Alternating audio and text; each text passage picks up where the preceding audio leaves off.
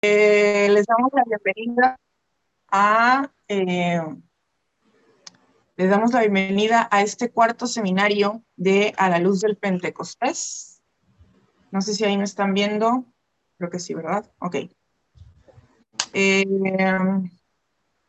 vamos a ver aquí, vamos a presentar al hermano. El tema que vamos a abordar hoy se llama Origen y Desarrollo del Pensamiento Escatológico Pentecostal diversidad de escuelas de interpretación escatológica en el movimiento pentecostal. Voy a dar una introducción.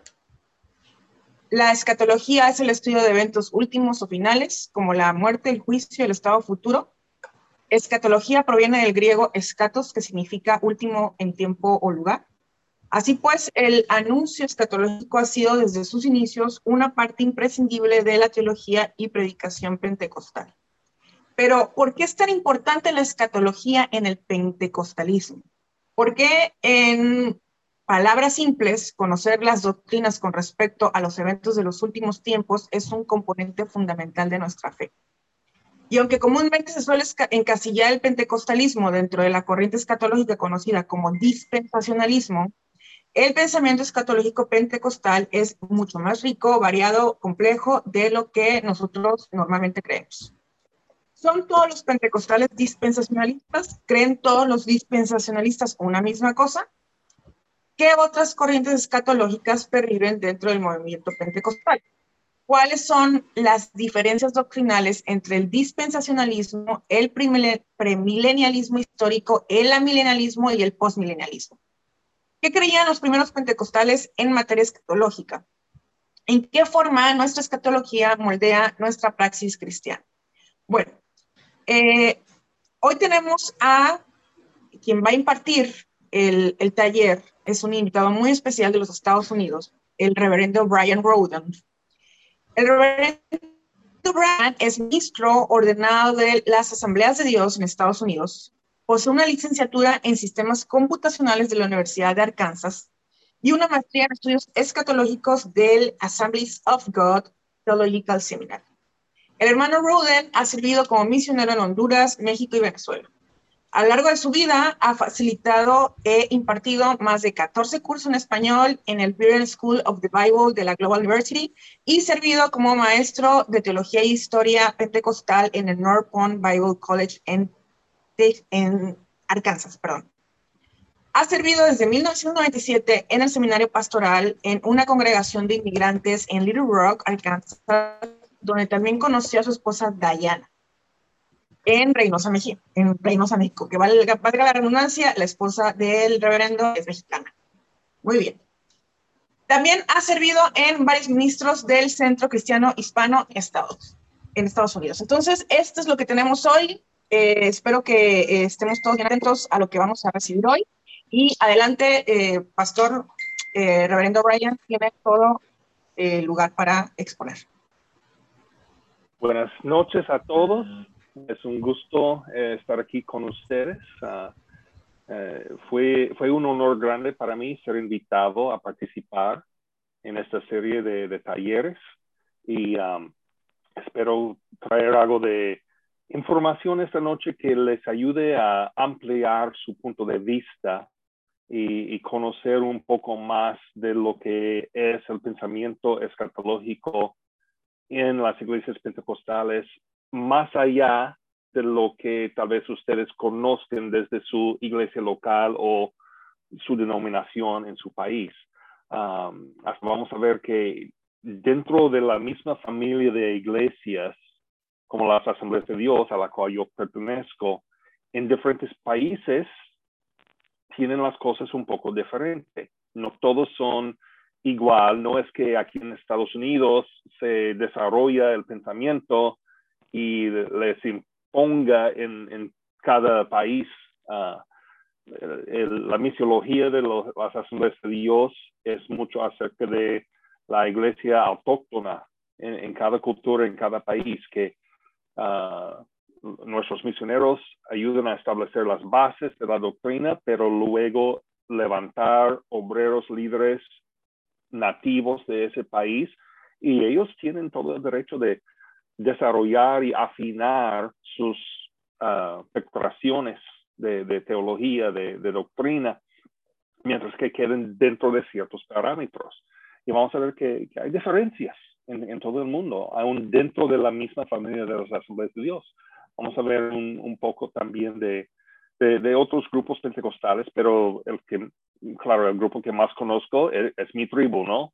Ah, y uh, pues uh, un poco más acerca de mi historia. Yo soy cuarta generación en, las asambleas de Dios. Mi bisabuelo era ministro licenciado con las asambleas de Dios aquí en, Arkansas. Su hija, mi abuela, se casó con un señor que sirvió más de 45 años como diácono en una iglesia de las asambleas. Ah, luego mi mamá ah, y, mi papá se conocieron ahí cuando mi papá estaba en la universidad. Y mi papá también viene de una familia de las asambleas de Dios, que un bisabuelo de, del lado de mi papá era como el, ah, era la guardia en la puerta de la iglesia cuando los pentecostales eran los pobres y vivían al lado equivocado de, los rieles del ferrocarril, como decimos aquí, wrong side of the tracks, y, que venían muchachos, jóvenes, adolescentes para tirar frutas y verduras podridas a, esos pentecostales, burlando de ellos y, y, su alabanza. Y mi bisabuelo era un hombre, un inmigrante de Holanda, bien grande, bien fuerte, y él se ponía en la puerta para evitar que esos muchachitos entraban para tirar cosas y interrumpir el servicio. Entonces yo, yo tengo un, un legado bien grande en, en, la fe por la cual por el cual soy muy agradecido. mi papá ha servido como diácono en la iglesia donde asisto actualmente Ah, fue líder de Exploradores del Rey. Mi mamá era la pianista para la alabanza y el coro por más de 30 años. Entonces, yo tengo las raíces bien metidas en, este movimiento pentecostal. como dijo la hermana Olivia, estudié mi, ah, mi carrera principal ah, cuando fui a la universidad en sistemas computacionales con una carrera menor en matemáticas, entonces tengo la mente bien analítica, a veces demasiado, pienso las cosas demasiado, pero ah, luego, de 20 años después de terminar esa carrera, Dios me llamó a entrar en un ministerio de enseñanza. Uh, vi, vi, escuché unas cosas que había una falta de conocimiento de la Biblia y, Señor, quiero hacer algo y Él me llamó al Ministerio de la Enseñanza y me metí al Seminario Teológico de Asambleas de Dios aquí para sacar una maestría en estudios teológicos, ah, del cual me gradué hace cinco años y pues he, estado sirviendo, enseñando, enseñando maestros de escuela dominical para que ellos conozcan más de la palabra, conozcan mejor cómo interpretar la palabra para ayudarles en sus propios clases que dan. Y pues espero que esta noche este seminario sea de, de beneficio, de bendición. Y, uh, espérame, bueno, más. Ok. Um, vamos a entrar entonces ahorita en el tema. Déjenme compartir la pantalla.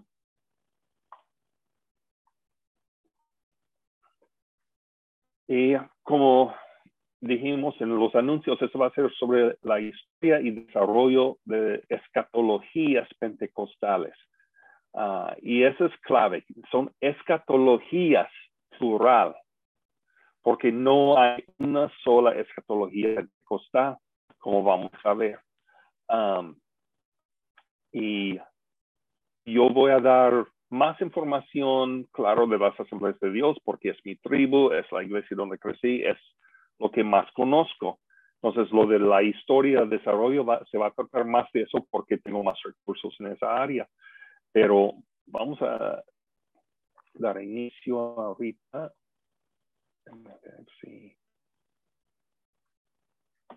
Ah, Mi propósito esta noche no es convencer a nadie de un esquema particular de los últimos tiempos. Lo que quiero hacer es demostrar que la escatología pentecostal no es monolítica, no es una sola cosa, hay variación. Y no solamente entre diferentes denominaciones pentecostales, pero hasta dentro de cada denominación puede haber pequeñas variaciones, diferencias, uh, diferentes énfasis. ¿Ok? Más o menos la agenda para esto va a ser hablar de los comienzos del pensamiento escatológico en las iglesias pentecostales. Luego vamos a ver um, y comparar varias declaraciones de fe en cuanto a la escatología de diferentes grupos. El tercer, la tercera sección va a ser hablando del desarrollo de la escatología de Asambleas de Dios, principalmente aquí en Estados Unidos, que es donde tengo los recursos de la historia. Um, y después lo que viene en el futuro, hacia dónde vamos en las iglesias pentecostales en cuanto a la escatología y luego unos breves pensamientos finales de mi parte uh, antes de entrar en preguntas y respuestas. En los comienzos, ¿cómo llegamos a tener el esquema del dispensacionalismo como el punto de vista de facto entre los pentecostales? ¿Por qué ese sistema predomina o ha predominado por tanto tiempo dentro de las iglesias pentecostales. Los primeros pentecostales tenían lo que podríamos llamar una escatología numatológica. Ellos creían que el derramamiento del Espíritu Santo que ellos habían experimentado con el regreso o no, precisamente el regreso de los dones, porque podemos ver a través de la historia de la iglesia que siempre el Espíritu estaba moviendo en diferentes tiempos, en diferentes lugares, pero este es como, como cuando un movimiento mundial brotó y se desató con señales, prodigios, milagros y, y los dones. Y ellos decían, o sea, estos son los últimos días. Ya estamos entrando en el final de los tiempos porque Dios ha vuelto a dar a su iglesia en manera grande los dones del Espíritu Santo.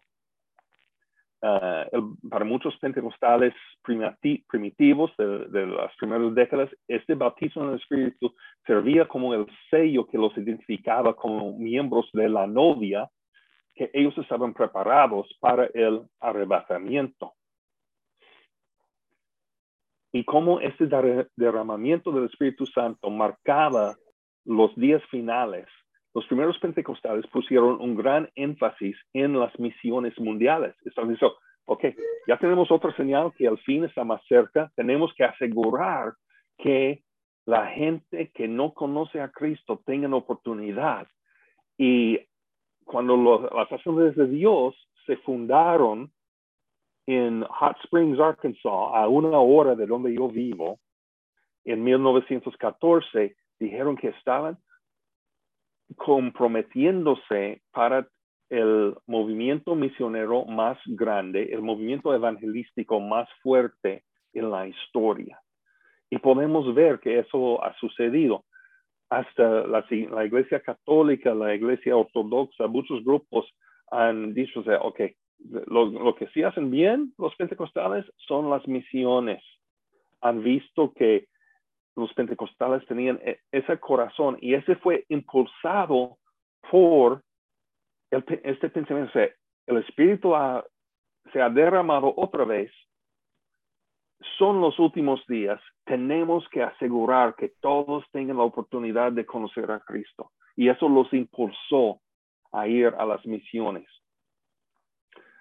Según Stanley Frodsham, que era el editor de la revista Pentecostal Evangel o Evangelio Pentecostal, la, revista oficial de uh, Asambleas de Dios aquí en Estados Unidos, él fue editor de esa revista por 19 años.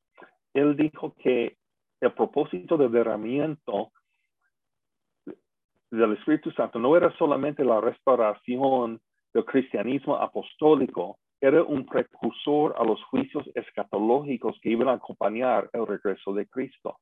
Entonces, que el derramamiento pentecostal en la calle Azusa y en otras partes del mundo era una señal que ya venían los juicios también que Dios había predicho en, ah, en su palabra. Y disculpe, a veces sale una palabra que otra más deletreada aquí, no es que no conozca escribir en español, es que el, el autocorrector de mi computadora me, estaba jugando conmigo y no caché todos sus errores. Um, podemos ver a través de la historia de la iglesia que muchas cosas que pasan, muchas cosas que adoptan los diferentes grupos, a veces tiene que ver no tanto con un estudio de la doctrina, un análisis del texto de la Biblia, sino que hay cosas que decimos que están en el aire, eh, que es algo que ya existe en el, mundo eclesiástico, ya está dentro del cristianismo y porque se escucha en, diferentes lados, se va metiendo a veces sin que uno lo agarre oficialmente o lo, vaya buscando o analizando.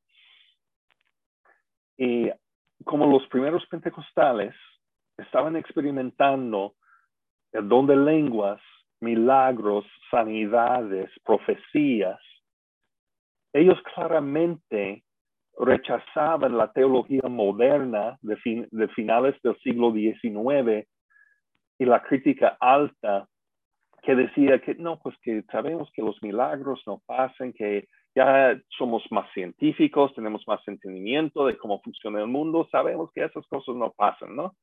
Entonces todo esto es alegórico. Sabemos que los muertos no resucitan.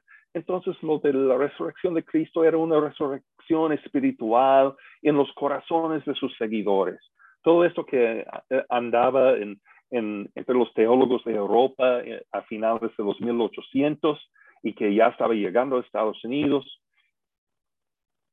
el sistema más de interpretación de la palabra de Dios más popular en aquellos días que batallaba contra esa interpretación alegórica y simbólica y tomaba en serio lo sobrenatural, los milagros, los, los eventos grandes de la Biblia, era el dispensacionalismo. Que la, frase, el lema del dispensacionalismo es, si el sentido literal de la escritura tiene sentido, no busques otro sentido.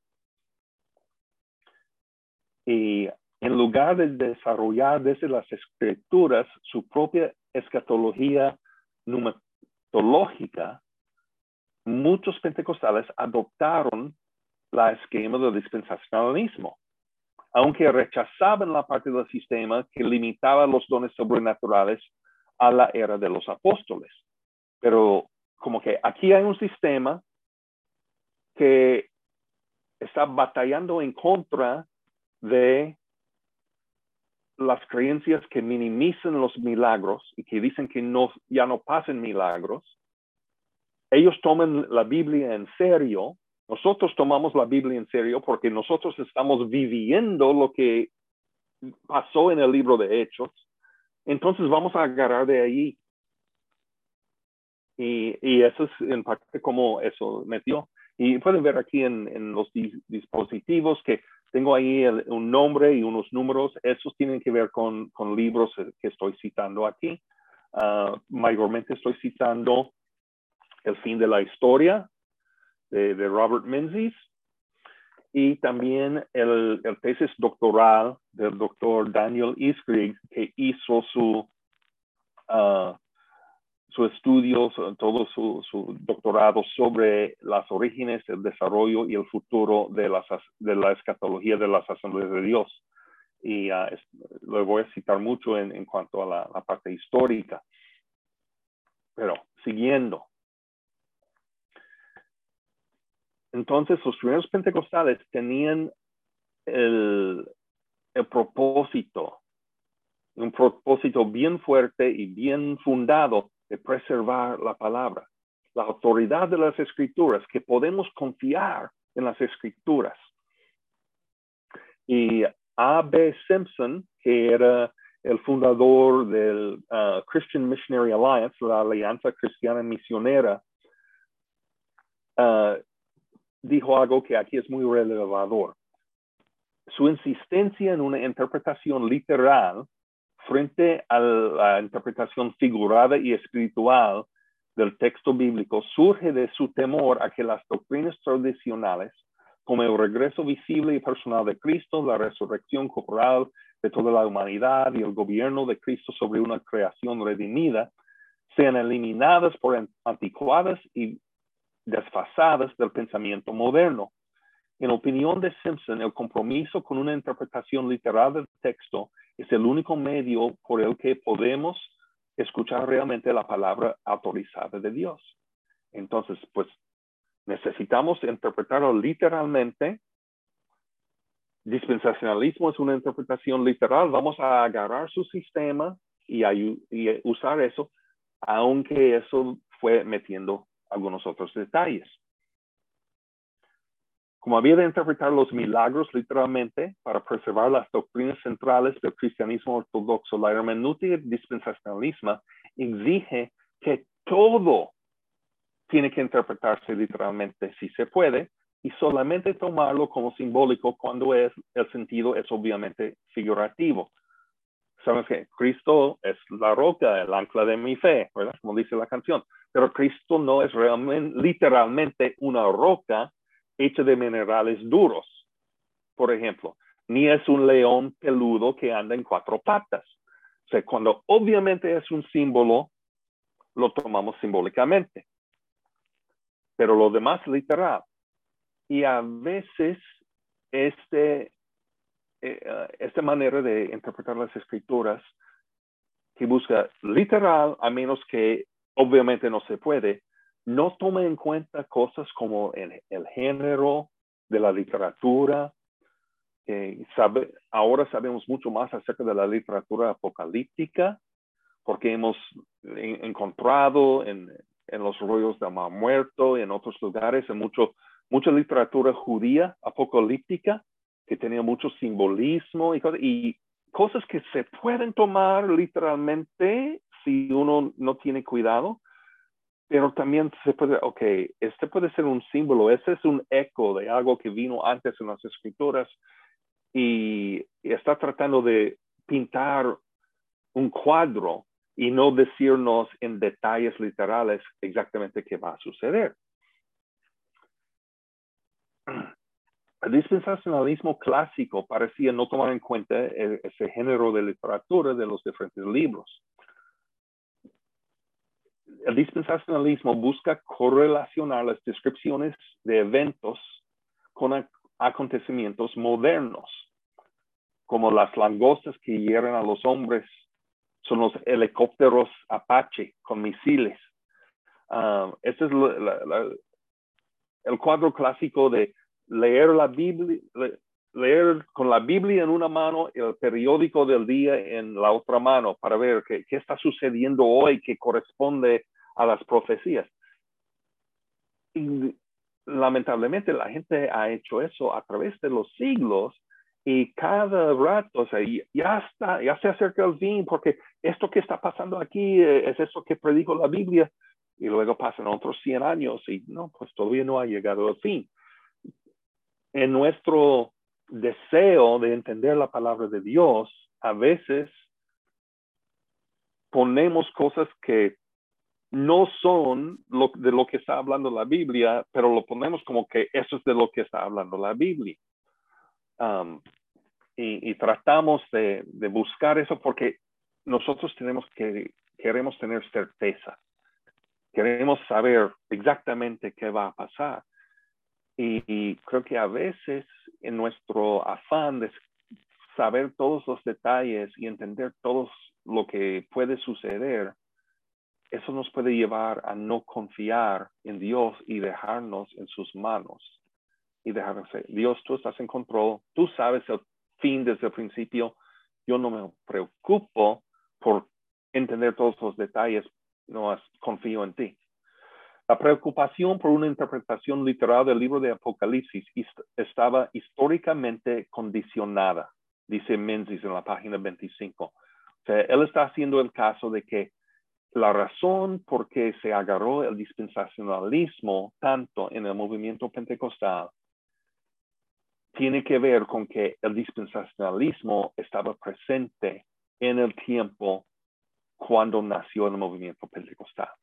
Y como que por estar en el aire, por estar en el agua donde estaban nadando los pentecostales, se metió y se impregnó en, en su traje de baño, por decir. Uh, Menzies también dice, la creciente apreciación entre los eruditos evangélicos de la importancia de interpretar los textos bíblicos a la luz de su género ha llevado a reconocer que la Apocalipsis, como otros escritos apocalípticos, está saturado de símbolos. Muchos, o sea, hay comentarios enteros acerca de el, las imágenes y los símbolos y las alusiones del Antiguo Testamento, de los profetas del Antiguo Testamento en el libro de Apocalipsis. Um, sé que varios de ustedes aquí escuchan al doctor Michael Heiser de, The Naked Bible Podcast, que él hizo una serie de varias semanas, varios meses de hecho, sobre eh, el Antiguo Testamento en el libro de Apocalipsis, las referencias y todo uh. Bill tiene todo un comentario acerca de, de, eso, eh, de, Apocalipsis, en donde habla de, todos los símbolos y imágenes del Antiguo Testamento. Entonces, tenemos que reconocer que aunque uno podría esforzarse para interpretar algunas cosas literalmente, tal vez sí es un símbolo. Y el hecho de que es un símbolo no significa que no estamos tomando la Biblia en serio. Tenemos que tomar la Biblia en sus propios términos. Si el escritor estaba escribiendo simbólicamente, nosotros debemos de reconocer esto y interpretarlo simbólicamente y no forzar una interpretación literal para exigir que, que el autor bíblico de hace siglos atrás se conforma a nuestros deseos de cómo supuestamente debía de escribir. ¿Ok? Esa es la primera parte, los las orígenes del movimiento pentecostal y la escatología pentecostal, es lo que estaba pasando. Ahora las declaraciones escatológicas de varias denominaciones. Vamos a comparar las partes sobre los tiempos finales de, varias declaraciones Ah, algunos de estos, ah, gracias a Dios, ya estaban traducidos en el libro de Menzies. Él ya los traía en español, en, la versión que hizo en publicaciones Kerigma. la Confraternidad Mundial Pentecostal. Este es un grupo mundial que abarca Asambleas de Dios, la Iglesia Cuadrangular, Iglesia de Dios en Cristo, Iglesias de Dios de Cleveland, Tennessee, Iglesias de Dios de Profecía. Muchos grupos pentecostales caen bajo eh, eh, este escudo, esta cobertura de la Confraternidad Mundial Pentecostal. Y ellos tienen la declaración más general porque tienen que abarcar muchos grupos y que todos los grupos que pertenecen pueden decir, sí, creemos esto. Dicen, creemos en la resurrección tanto de los salvos como de los perdidos los que se salvan para la vida eterna y los que se pierden para la resurrección de la condenación. Luego, la confraternidad mundial de las asambleas de, de las asambleas de Dios. En, aquí en Estados Unidos y también creo que en México, eh, eh, más adelante tengo la declaración de las asambleas en México, ah, tienen en sus declaraciones de verdades fundamentales, tienen cuatro verdades acerca de los últimos tiempos. O sea, la, cuarta parte para los que somos de Estados Unidos, tenemos 16 verdades fundamentales, cuatro son sobre escatología, los últimos tiempos. La Confraternidad Mundial de las Asambleas de Dios las comprime esas cuatro verdades en una declaración, que es el número 11 para ellos. Creemos en el regreso premilenial, inminente y personal de nuestro Señor Jesucristo para reunir a un pueblo a sí mismo. Teniendo esta bendita esperanza y ferviente expectativa, nos purificamos a nosotros mismos, así como Él es puro, a fin de estar listos para recibirlo cuando vuelva. Creemos en la resurrección corporal de toda la humanidad, en la bienaventuranza consciente eterna de todos los que creen verdaderamente en nuestro Señor Jesucristo, y en el castigo consciente eterno ah, es la porción de eh, todos aquellos cuyos nombres no están inscritos en el libro de la vida. todavía un, bastante general, pero sí mete que el regreso de Jesús va a ser premilenial. Entonces, las asambleas de Dios a nivel mundial son premilenialistas, pero aquí no especifica si es premilenial histórico, premilenial dispensacional. No dice nada aquí acerca de, un rapto secreto, ni de cuándo es, ni de cuánto dura la tribulación.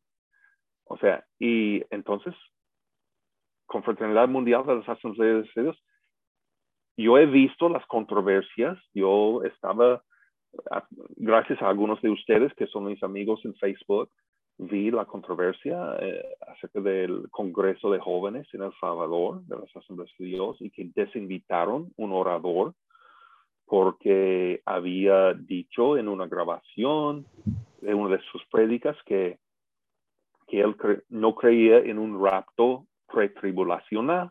Él cree que la iglesia va a estar en la tierra durante la tribulación. Y algunas personas no estaban a gusto con eso y hasta hicieron que cancelaron su invitación para hablar en ese congreso, aunque no iba a estar predicando sobre la escatología. Um, pero aquí podemos ver que a nivel mundial el rapto pretribulacional no es un requisito para la declaración de fe de la confraternidad mundial de las asambleas de Dios. Y, ellos lo hacen a propósito porque en algunos países no se mete en tanto detalle acerca de los últimos tiempos.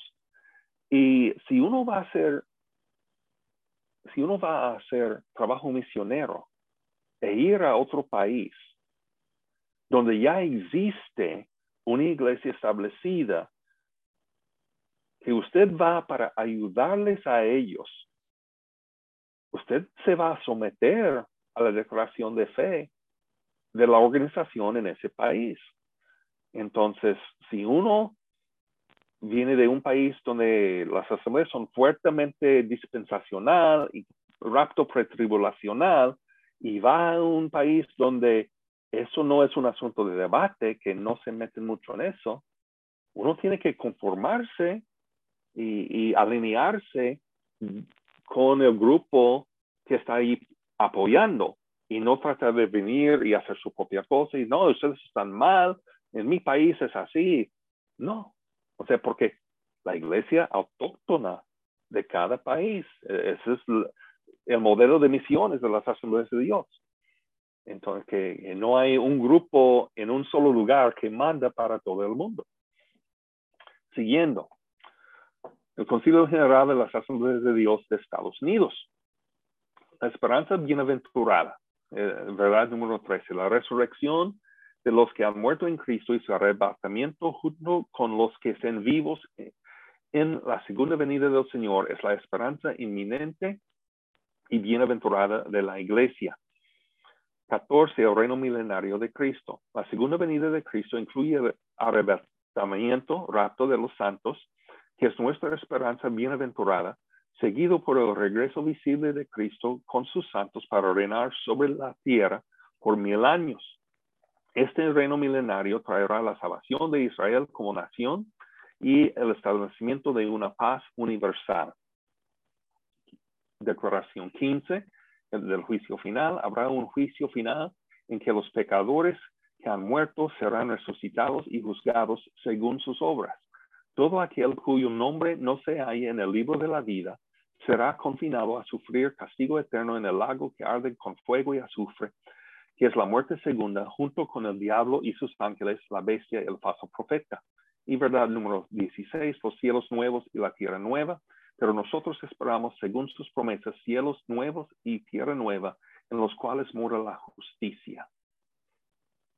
Todo esto viene de la traducción en español de la Constitución y reglamento de uh, la Asamblea de Dios aquí en Estados Unidos, últimamente revisado en, mil, uh, en 2019.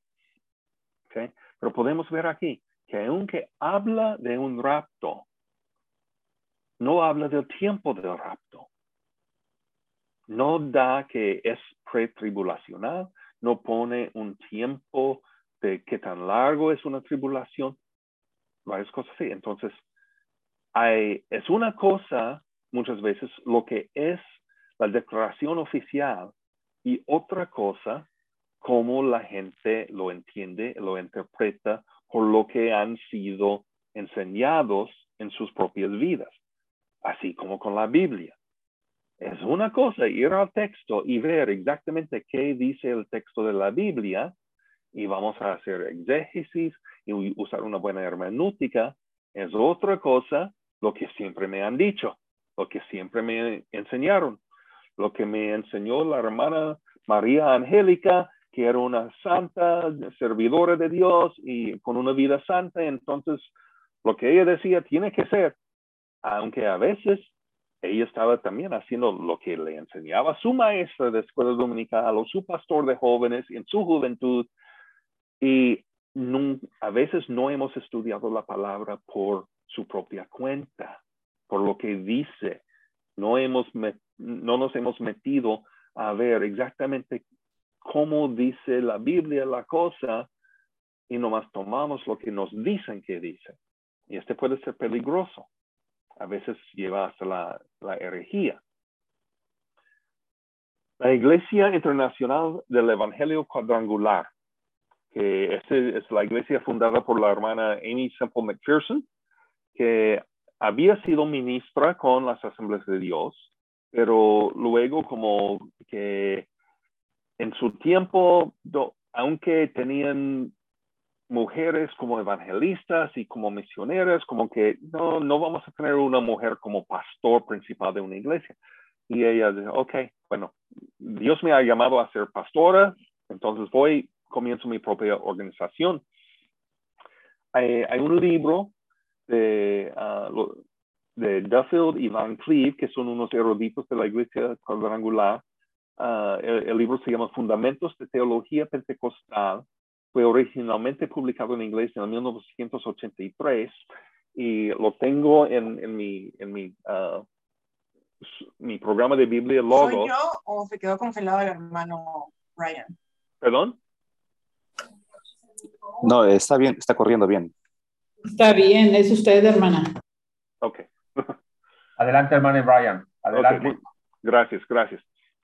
Um, eh, esos de Duffield y Van Cleve eran uh, profesores en, en la, la Universidad Bíblica de, de, la Iglesia Cuadrangular y escribieron este libro en 1983. Uh, tiene varias revisiones y la, versión en español que yo tengo en el programa de Logos tiene esta sección que dice, el premilenario no confunde a Israel con la iglesia, ni la era de la iglesia con la era del milenio.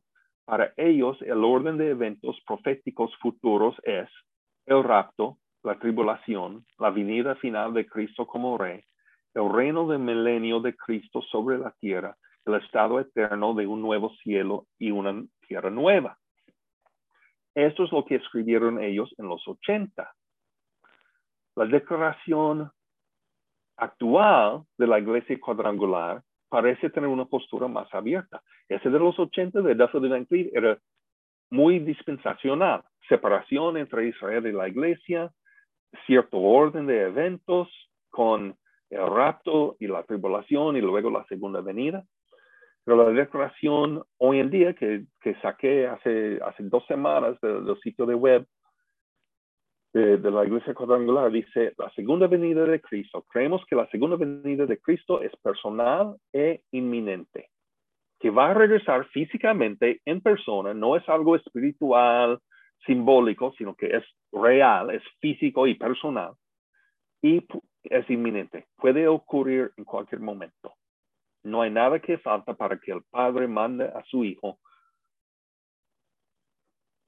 por segunda vez a la tierra. Y el juicio final, creemos que un día cada persona estará delante del trono de juicio de Cristo para recibir la vida o la muerte eterna. O sea, nada de líneas de tiempo, eviten muchos detalles, más que estas son las cosas que van a suceder principales más importantes y ya. Aquí en el Concilio Nacional de las Asambleas de Dios de México, que saqué de su sitio de web. Número 10, el arrebatamiento de la iglesia. Creemos que el arrebatamiento de la iglesia ocurrirá cuando Jesucristo regrese por los suyos. En ese momento, los que hayan muerto siendo salvos serán resucitados primero y trasladados junto con aquellos creyentes que se encuentran vivos para estar con el Señor por la eternidad. Este acontecimiento puede ocurrir en cualquier momento y será antes de la gran tribulación. Esta es la primera declaración que hemos tocado de un grupo de asambleas de Dios que dice explícitamente que el rapto es antes de la gran tribulación. 11. La segunda venida de Cristo y el reino milenial. Creemos en la- que la segunda venida de Cristo en gloria será cuando el Señor regrese con sus santos a la tierra para establecer su reinado físico y visible por mil años. Este reino milenial traerá paz universal y el cumplimiento de las promesas hechas a Israel en el Antiguo Testamento. Creemos en el, que el juicio final será para todos los impíos que rehusaron aceptar a Jesucristo. Ellos junto con Satanás y los ángeles caídos serán arrojados al lago de fuego donde estarán por la eternidad. Los cielos nuevos y tierra nueva, creemos que habrá cielos nuevos y tierra nueva donde morará la justicia. Allí vivirán todos los santos por la eternidad. As- Asambleas de Dios de Inglaterra. Aquí lo tengo en inglés como ellos uh, lo tienen en su declaración y lo traduje. Creemos en la resurrección corporal de todo ser humano, la, la dicha consciente eterna de todos los que verdaderamente creen en nuestro Señor Jesucristo y el castigo consciente eterno de todos aquellos cuyos nombres no se encuentran escritos en el libro de la vida. O sea, una resurrección literal de los cuerpos físico y el juicio final. Eso es lo que en Inglaterra, es, estos son los puntos, los detalles de, de, tiempos y todo eso no nos vamos a meter. Pero esto sí, esto es lo que creemos. Para ser ministro en nuestra organización tienes que apoyar esto, pero no, no nos preocupamos tanto por todos los detalles. Las asambleas de Dios de Argentina. En la segunda venida, dice que creemos en la segunda venida de Jesucristo y la resurrección de los muertos. Ahí está el enlace. Pero yo, yo busqué y, y ese es como que el único que encontraba acerca de, los tiempos finales. Uh, pero luego tiene unas preguntas y respuestas. ¿Qué cree la unión de las asambleas de Dios respecto al fin del mundo? Esta frase comúnmente empleada para referirse a algún cataclismo destructor de todas las cosas existentes podría expresarse con más exactitud diciendo el fin de la era. La unión de las asambleas de Dios cree que esta era se acerca rápidamente a su fin. Sin embargo, cree que Dios intervendrá en los asuntos humanos mediante el castigo administrado a un mundo impío y una iglesia apóstata durante un periodo que se llama la Gran Tribulación. Pero cuando esta tempestad de juicio haya pasado, Cristo retornará con su iglesia para reinar por mil años. Más tarde, luego del gran trono blanco, donde se juzgará a los vivos y muertos, aquellos que rechazaron la gracia de Dios, cuando todas las cosas le estén sujetas al Hijo, entonces también el Hijo mismo se sujetará uh, al que le sujetó a él todas las cosas para que Dios sea todo en todos. De manera entonces que la unión de las asambleas de Dios ve en el fenómeno moderno la reconstrucción de la nación de Israel después de siglos una de las señales del fin de esta presente era. Entonces, no es en la declaración oficial, pero está en lo de respuestas y preguntas, uh, preguntas y respuestas, digo, y uh, entonces una declaración aprobado por la Iglesia Asambleas en, en Argentina. Los las asambleas pentecostales de Canadá acaban este año de cambiar su declaración de verdades fundamentales. Ah, no me acuerdo exactamente el nombre que ellos lo dan. Tengo, ah, hay un teólogo canadiense de las asambleas de Canadá que sigo en, en su blog y, en Facebook y él estaba involucrado en este proceso de, uh, hicieron un análisis de toda la declaración de fe de ellos y lo actualizaron. No voy, no traduje ni voy a leer todo ese de la versión anterior que, del 2014, pero pueden ver que tienen lo del estado presente de los muertos, el rapto, la tribulación, la segunda venida de Cristo, el juicio final y el estado eterno de los uh, justos. Y ahora tomaron todo eso que me costó tres pantallas para ponerlo solamente en la versión en inglés, sin traducción. Y lo cambiaron aquí. Tienen ya con dos declaraciones nada más, que es restauración, nuestra gran esperanza es para el regreso inminente de Cristo en el aire para recibir los suyos, tanto los vivos que serán transformados como los muertos en Cristo que resucitarán corporalmente. Cristo cumplirá en su segunda venida la restauración comenzada cuando inició el reino de Dios en su primera venida. Cristo librará la creación de la maldición, cumplirá el pacto de Dios con Israel y derrotará a todo poder que se oponga a Dios. Cada rodilla se doblará y cada lengua confesará que Cristo Jesús es el Señor para gloria de Dios Padre. Al final, Dios juzgará a los vivos y los muertos. Tal juicio es la respuesta clemente de Dios al clamar de la humanidad para que la justicia prevalezca por toda la tierra y es consistente con el carácter de Dios como amoroso, santo y justo. Los no redimidos serán al castigo eterno, pero los redimidos a la vida eterna. Los redimidos disfrutarán de la presencia de Dios donde no habrá más muerte ni tristeza, ni llanto, ni dolor. Amén. Ven Señor Jesús. E, esa es la comparación de varias declaraciones de, acerca de los últimos tiempos uh, en grupos de las asambleas y en grupos pentecostales en todo el mundo aquí en uh, Menzies cita en su libro uh, este comentario pentecostal sobre Apocalipsis, uh, un pentecostal australiano, John Newton. Y Newton reconoce que casi todas las denominaciones pentecostales clásicas son oficialmente premilenarios, pero afirma que no hay necesidad teológica de esta conexión y, este dispositivo tal vez está un poco fuera de lugar aquí, eh, batallé para encontrar exactamente dónde meterlo. Pero, y sí vimos en la mayoría de esas decoraciones eh, son premileniales. Pero John Newton, el, este australiano, nota que aunque es el caso, no es precisamente necesario teológicamente. No, no hay nada en el resto de la teología pentecostal que requiere una postura preliminar. Es simplemente cómo se dio la cosa. Y bueno, ya, ya estamos llegando a la próxima sección, que es el desarrollo de la escatología de las asambleas de Dios.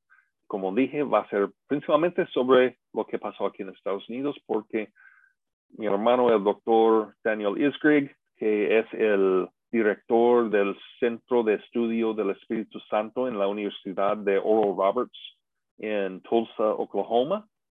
Um, eh, su tesis doctoral es una obra maestra. También ya lo ha publicado como un, un libro más al nivel para, para los uh, ministros que no son tan académicos uh, y para los laicos, pero es, es, muy buena información. Yo me gocé mucho al leerlo. Él hizo un muy, muy buen estudio de los datos históricos.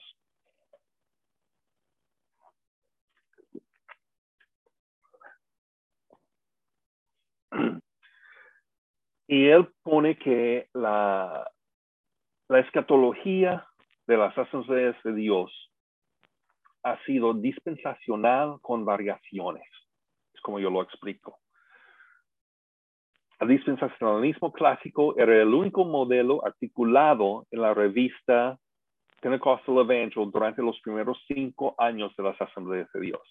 O sea que obviamente lo que era un pensamiento muy común entre la primera generación era el dispensacionalismo clásico. Pero D.W. Kerr, uno de los autores principales de la Declaración de Verdades Fundamentales, creía en dos raptos. Uno antes de la tribulación, para los que son verdaderamente más que vencedores, la novia preparada para su boda con el Mesías y el otro al final de la tribulación para el resto de los creyentes. Eran salvos, pero no tan santos, entonces fueron dejados atrás para purificarlos. Tal vez tomando un poco de la idea del purgatorio de los católicos, pero poniéndolo, no, no es después de la muerte, es aquí en la tierra para refinar la fe y ya al final de la tribulación, esos también se van con Cristo. Esto está en un artículo que saqué del, de la revista Pericles, lo encontré gracias al hermano Isgrig y, su escrito. Uh, lo mandé al grupo el otro día y algún, uno de los hermanos, no me acuerdo su nombre, pero muchísimas gracias por hacer una traducción que yo no tuve el tiempo de hacer. Espero que, que es entendible y, y, y, de ayuda. Pero este muestra que o sea, este hombre, que era uno de los fundadores, uno de los autores de la Declaración de verdades fundamentales, tenía unas ideas que no eran precisamente lo que siempre se nos ha enseñado. Entonces, si alguien quiere decir, pues si no crees en el rapto pretribulacional, realmente no eres asambleana. Pero este señor que creía en dos raptos y fue uno de los autores, si él pudo tener esa variación, ¿por qué tenemos que tener tan sectarios?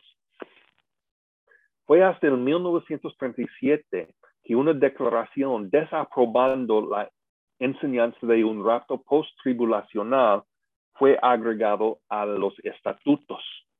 Uh, tenemos la constitución y constitution and bylaws, constitución y estatutos. Y en los estatutos está una lista de doctrinas desaprobadas.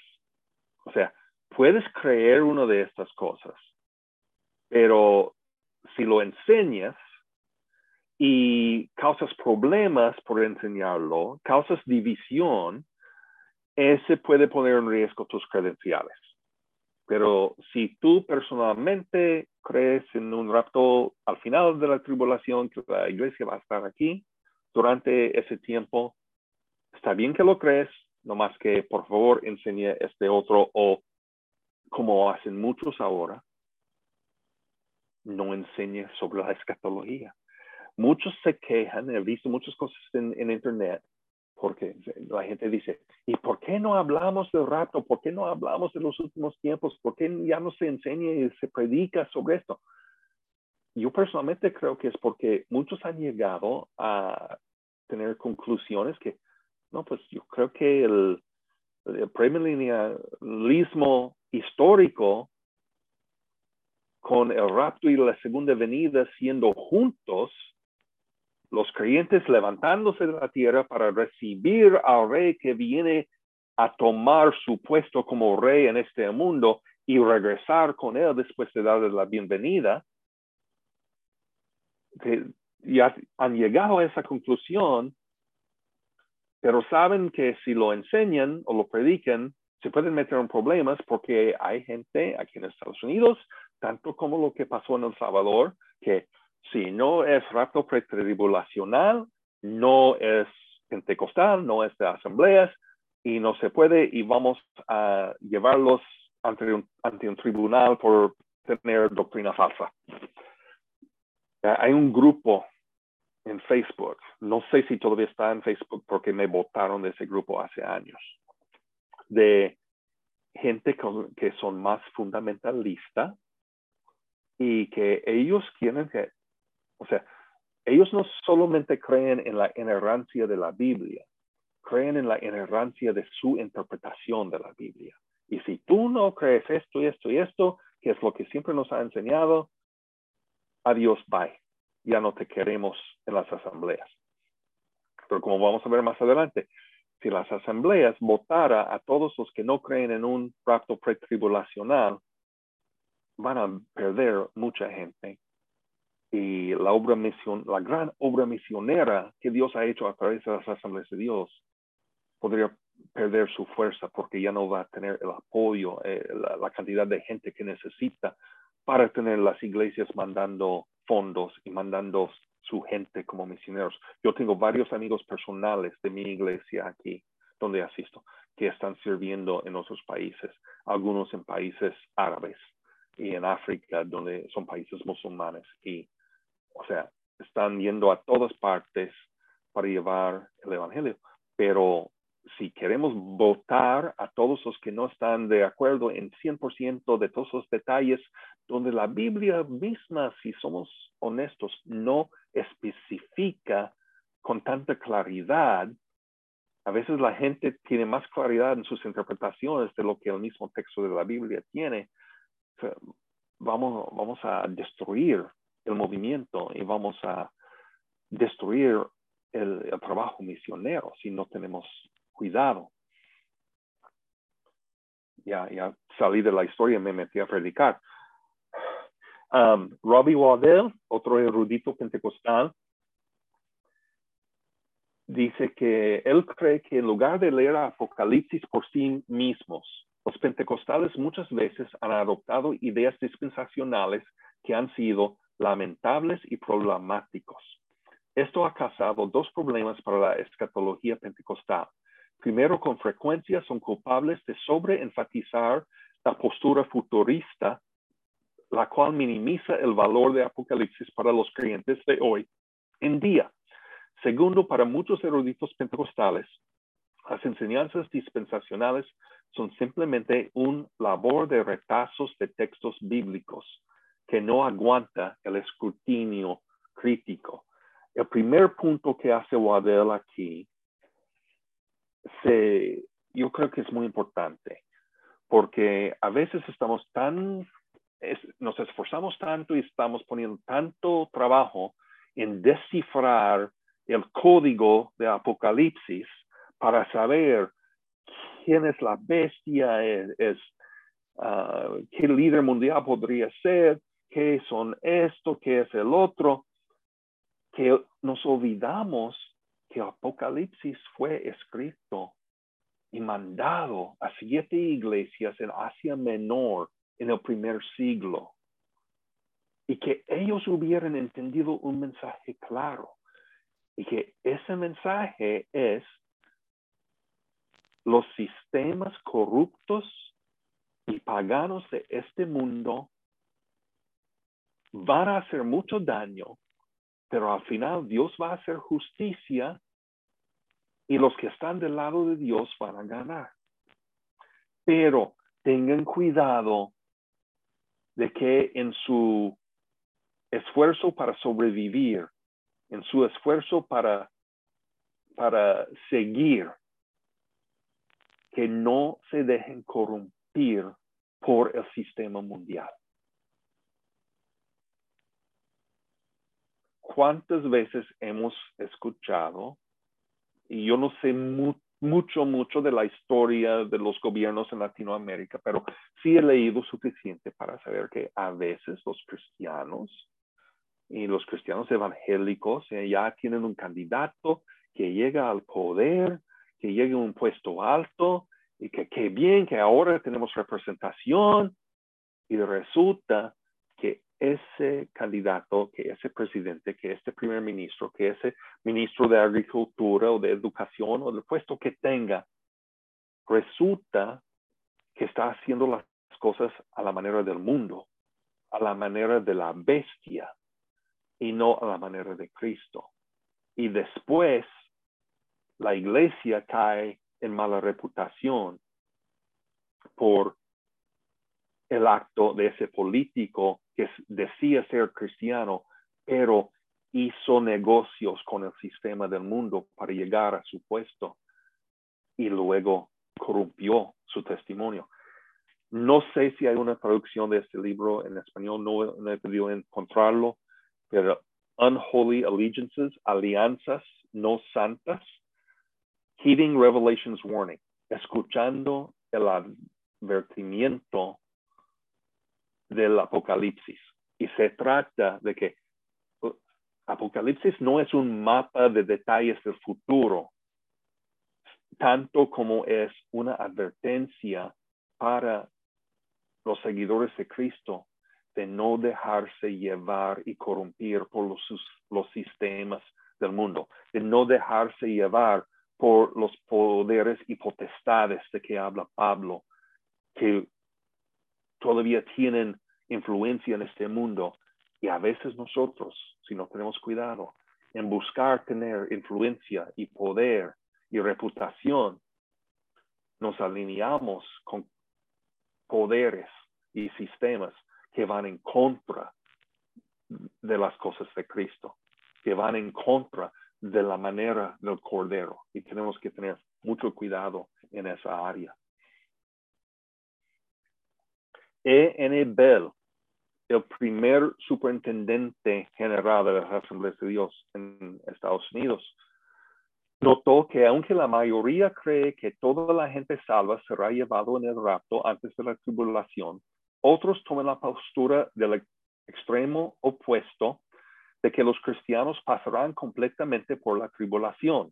Bell concluye, cualquier postura tomada debe de dejarnos libres de obedecerle a Jesús en anhelar continuamente su regreso. O sea, el primer superintendente general de Asamblea de Dios en Estados Unidos dijo, está lo de que todos los creyentes van en el primer avión y hay otro de que pues todos los creyentes verdaderos se quedan hasta el final. Cualquier de esos dos que tú crees debemos de estar libres para obedecer a Jesús y anhelar su regreso. Ese es el primer superintendente general. Y él no quiso correr a nadie por su postura escatológica. No más que con que crees que Cristo va a venir y, lo, y buscas su venida, estás bien. Gerald T. Shepard otro historiador, otro erudito pentecostal dice, uh, aquí es que él no dice que el dispensacionalismo no existía en el pentecostalismo primitivo, sino que una adopción gradual de la hermenéutica dispensacionalista movió a los pentecostales hacia una adopción completa de la postura fundamentalista dispensacional de la escatología como estaba diciendo antes, como decía el hermano Menzies en su libro, que por adoptar la hermenéutica de, ok, esta es una hermenéutica que defiende la interpretación literal de las cosas importantes de la Biblia, entonces vamos a adoptarlo 100% y eso es lo que llevó a que la escatología dispensacional también entró. Él escribe, mis sospechas son que una cantidad de denominaciones pentecostales que llegaron a abrazar el dispensacionalismo popular durante los 1920 y las décadas que seguían, están leyendo sus declaraciones pre-1920, insertando un consenso firme de la doctrina del rapto pretribulacional que no estaba originalmente presente en ellas. O dicho más sencillamente, que las declaraciones los documentos oficiales de eso es lo que creemos como organización, esto es la base de nuestra cooperación, no tienen esos detalles. Pero como la gente fue adoptando el sistema dispensacionalista, después miraron atrás y vieron, no, que sí, ahí está, ahí está. Um,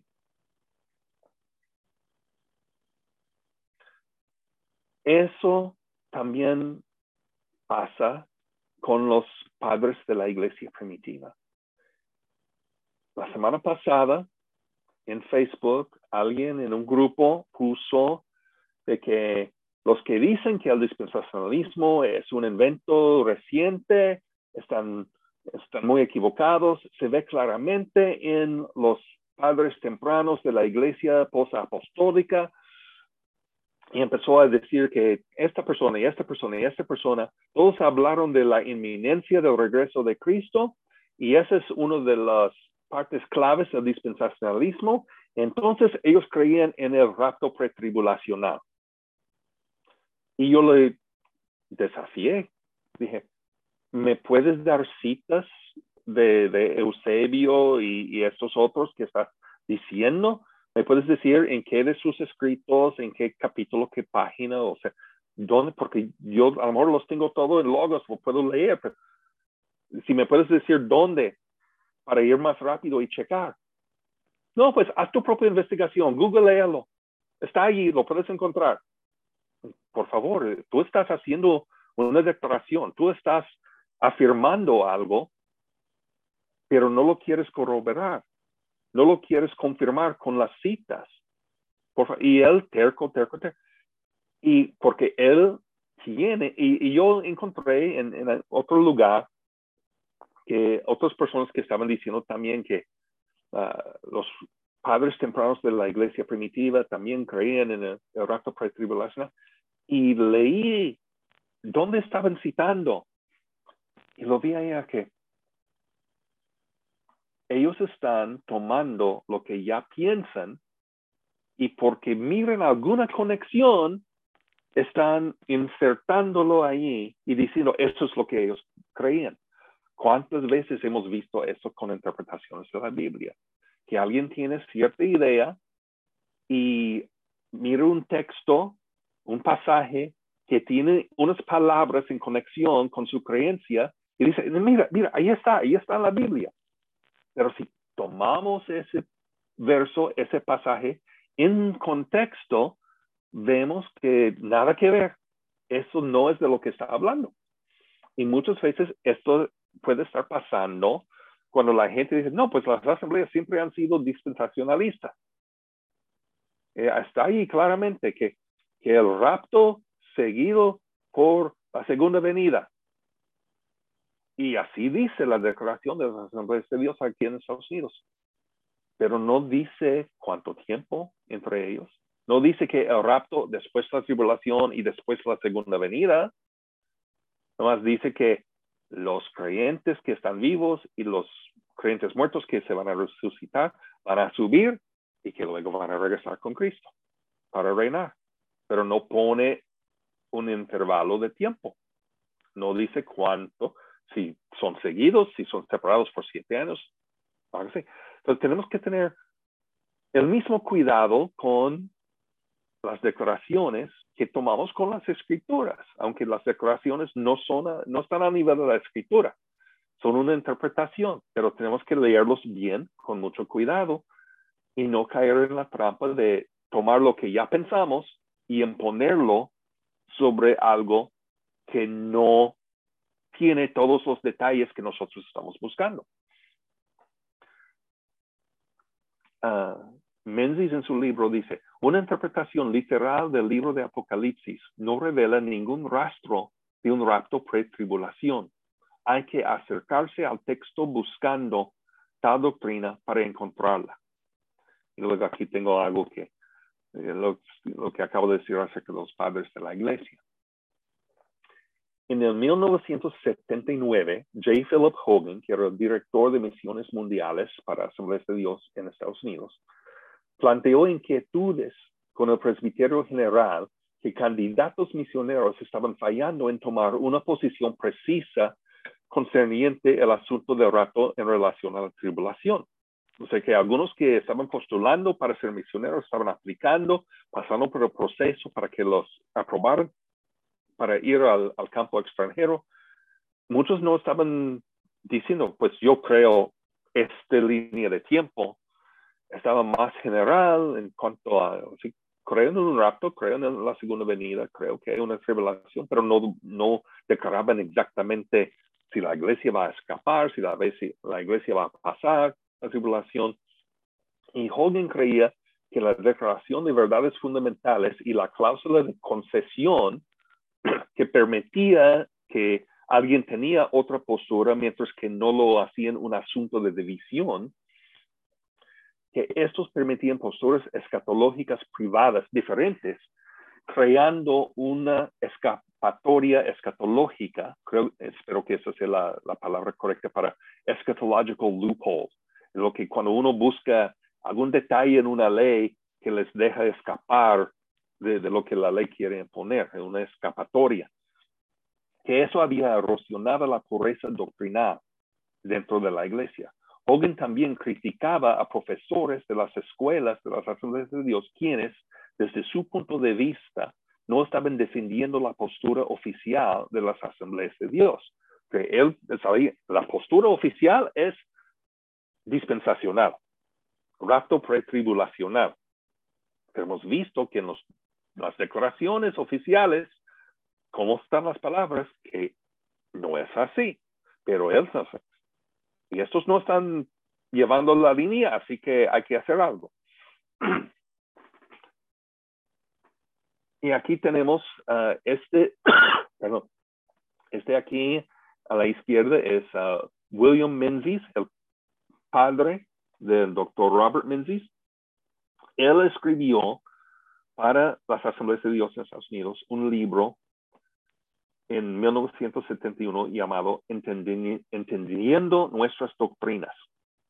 Luego, en el 93, Stanley Horton tomó el libro de Menzies y lo amplió, y ese libro fue publicado como Doctrinas Bíblicas, una perspectiva pentecostal.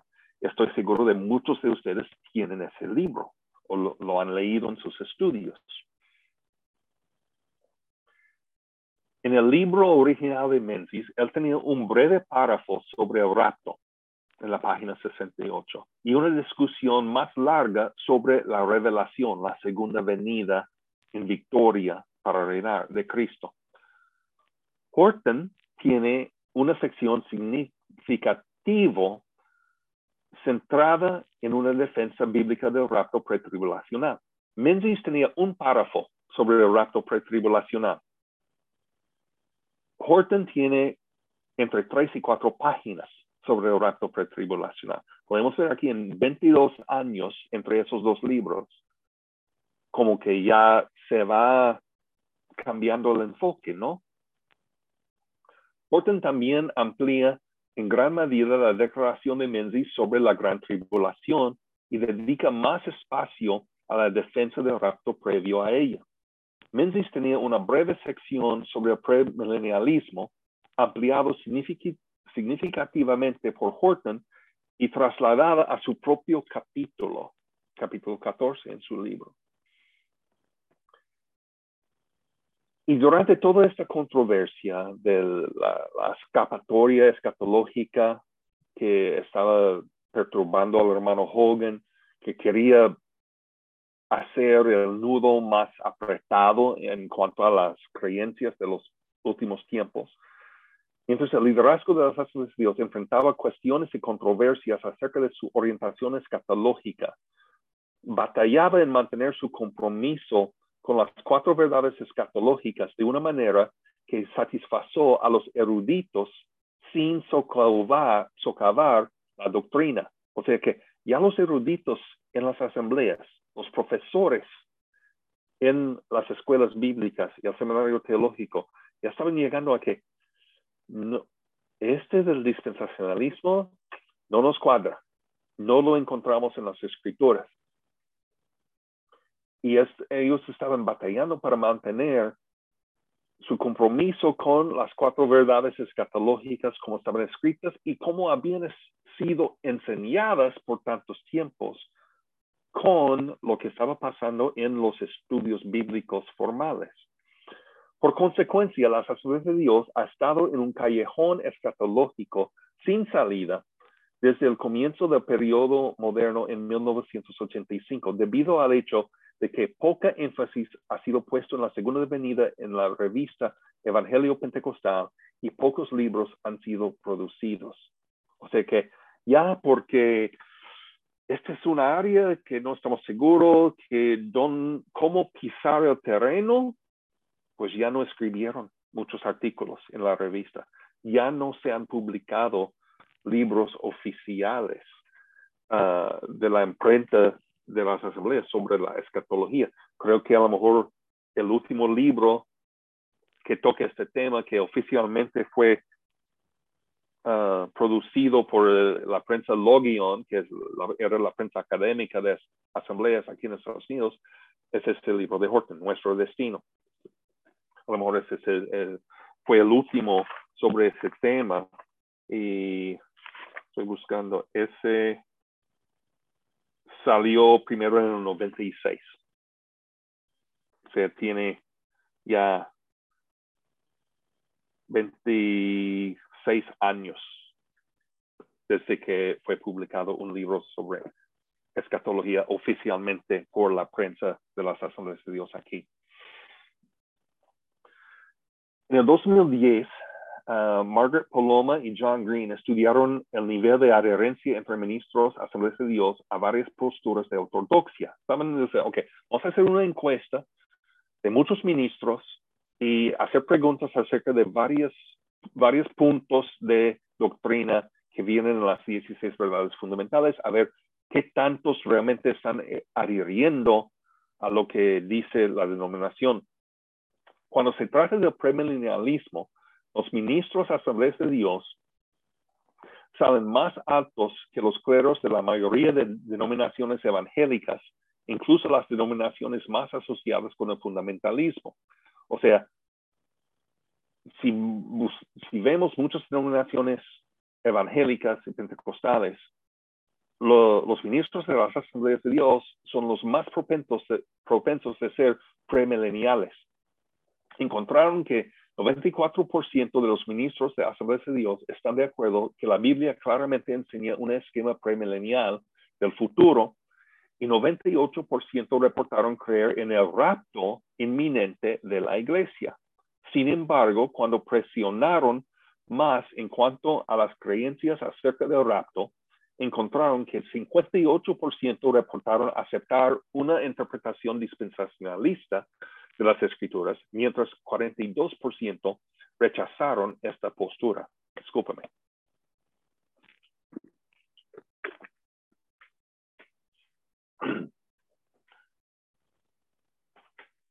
Cuando se trata del principio central del dispensacionalismo, la doctrina del rapto secreto exclusivo, esta encuesta ha confirmado la afirmación de Shepard como la de Menzies y Anderson que las declaraciones doctrinales de las asambleas de Dios no necesariamente endosan una posición tribulacional. O sea, Shepard y el artículo de Menzies y Anderson que les mandé dijeron que, o sea, las declaraciones no tratan eh, puntos específicos acerca de la tribulación y, el tiempo, la línea del tiempo. Y esta encuesta demuestra que entre los ministros en general eso es así. 58% llevan lo del rapto pretribulacional, pero 42% no aceptan la postura dispensacional o son premileniales clásicos históricos o algunos son amileniales. Entonces, pero para cambiar, y entonces estamos aquí en un empate, porque para cambiar la constitución, que es donde viene la declaración de verdades fundamentales, requiere un voto de dos terceras partes de los ministros y delegados laicos de las iglesias que están en la reunión del Concilio General cada dos años. Los que son pretribulacionistas no tienen el porcentaje para meter eso en la declaración, pero los que no lo son no tienen suficiente porcentaje para votar, para meter algo específico diciendo que podemos tener estas otras posturas. Entonces están en un empate en cuanto a eso. Pero aún en todo medio de las controversias que, crearon el Comité sobre Escapatorias en los 80, las Asambleas de Dios rechazó hacer la postura pretribulacional su postura oficial. Porque yo creo que a lo mejor una combinación de dos cosas. Estaban escuchando a los eruditos bíblicos en las universidades y los seminarios y dicen, o sea, imponer el rapto pretribulacional como la postura oficial no tiene base firme en las escrituras. Y también sabían que si tratamos de poner eso como oficial, vamos a perder mucha gente, vamos a perder muchas iglesias. Y como no está claramente dicho en la Biblia que es un rapto pretribulacional, no vamos a correr gente por algo que es una interpretación de inferencias y no algo claro como la Trinidad. Aunque la palabra Trinidad es verdad, no aparece en la Biblia, pero el concepto aparece una y otra vez. Y eso fue algo que la iglesia estableció muy temprano en su historia. La, declaración de Nicea, el credo de Nicea, donde viene la, el, lenguaje trinitario. Ah, lo de Tertuliano, uno de los padres de la iglesia que inventó la palabra Trinidad en latín. O sea, eso tiene mucha historia. Eh, esta idea de rato pretribulacional va a Darby y los dispensacionalistas. Algunos piensan que se lo encuentran en los padres tempranos, pero no, no está tan claro. No vamos a forzar eso como un punto de compañerismo y de colaboración como ministros. Y dice Isgrig ya llegando casi al final de su tesis, dice, lo que ha dividido las asambleas de Dios concerniente a la escatología no ha sido la aceptación general del premilenialismo, lo cual se afirma en las verdades fundamentales y ha sido ampliamente sostenido por los eruditos asambleas de Dios, es la imposición de los detalles del guion dispensacionalista sobre estas declaraciones que ha causado que los eruditos critiquen la teología detrás del guion y la validez y la validez exegética de esas interpretaciones.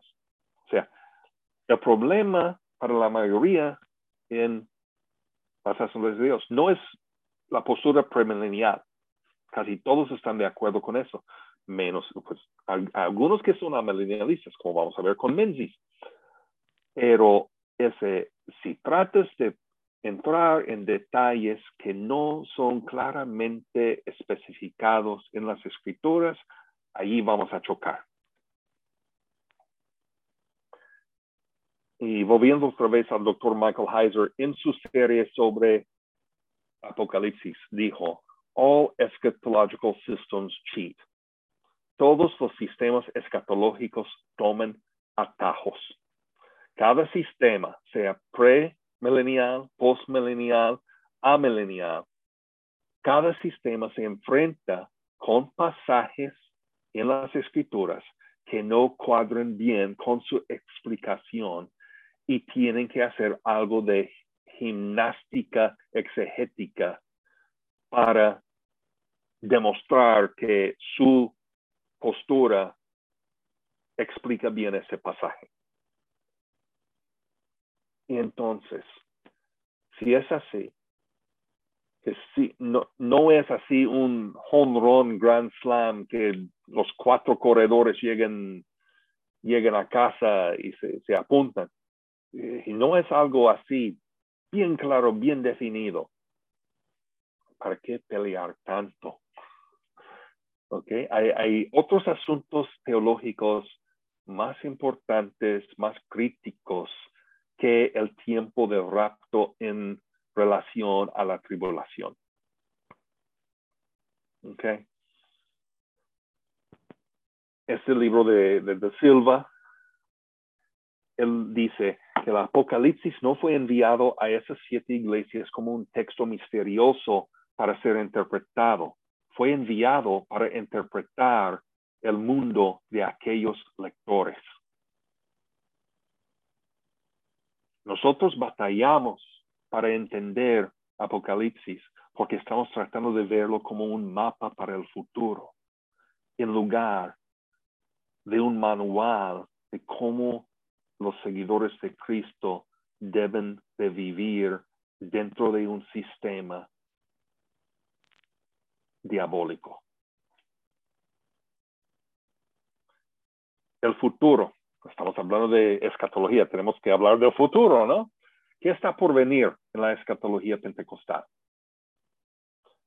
Amos Young, uh, un, que antes estaba en Regent University y ahora está de, uh, uh, está de profesor en, en, la, en, el Seminario Teológico de Fuller, es de ascendencia chino, erudito en las Asambleas de Dios, Dice uh, que porque el Espíritu es derramado en los últimos días, los pentecostales naturalmente leen la literatura profética como aplicable a su tiempo actual. O sea, los profetas hablan de cosas que están por venir. Nosotros creemos que somos en, estamos en los últimos días, que de hecho los últimos días empezaron con la primera venida de Cristo en el primer siglo. Hemos estado en los últimos días por dos mil años. Um, que naturalmente queremos ver toda la profecía como que todavía es futuro y va a pasar en, en, nuestra vida o la vida de nuestros hijos. Cuando a veces hay algunas cosas que ya pasaron. Young cree que hay dos nociones equivocadas dentro de la escatología pentecostal que afectan la manera por la cual hacen la teología política el concepto de rapto secreto que lleva a un escapismo que no toma responsabilidad por el mundo y un futurismo que relega la respuesta de Dios a los asuntos de la cultura solamente al reino venidero. O sea que muchos, y yo he escuchado gente decir esto, pues ¿para qué tenemos que cuidar del ambiente si Cristo viene y todo esto se va a quemar y va a haber un nuevo cielo y nueva tierra? ¿Para qué nos preocupamos por este mundo actual? Pues yo sí quiero que mis hijas, que tienen 22 años y la segunda va a cumplir 16 este lunes que viene, y mis futuros nietos, si Cristo todavía no ha regresado, quiero que tengan un, una buena tierra en la cual vivir. Debo de hacer mi parte como mayordomo de este mundo que Dios nos ha dado. Uh, y a veces, eh, o sea, el, el pensar de ¿no? que todo eso no importa porque todo esto se va a destruir, pero no sabemos cuándo. No sabemos cuánto más tiempo va a pasar hasta que el padre manda a su hijo, entonces debemos de cuidar la tierra que Dios entregó al ser humano para los que vienen después, si Cristo tarda su regreso. Y luego un escapismo que no toma responsabilidad, eh, un futurismo que relega la respuesta de Dios a los asuntos de la cultura solamente al reino venidero. A veces estamos, no, no, pues que Dios va a arreglar todo eso en el milenio. O sea, Dios va a arreglar la pobreza en el milenio. Dios va a arreglar lo del racismo cuando Él viene y imponga su reino. Pero nosotros somos sus embajadores. Nosotros somos sus representantes.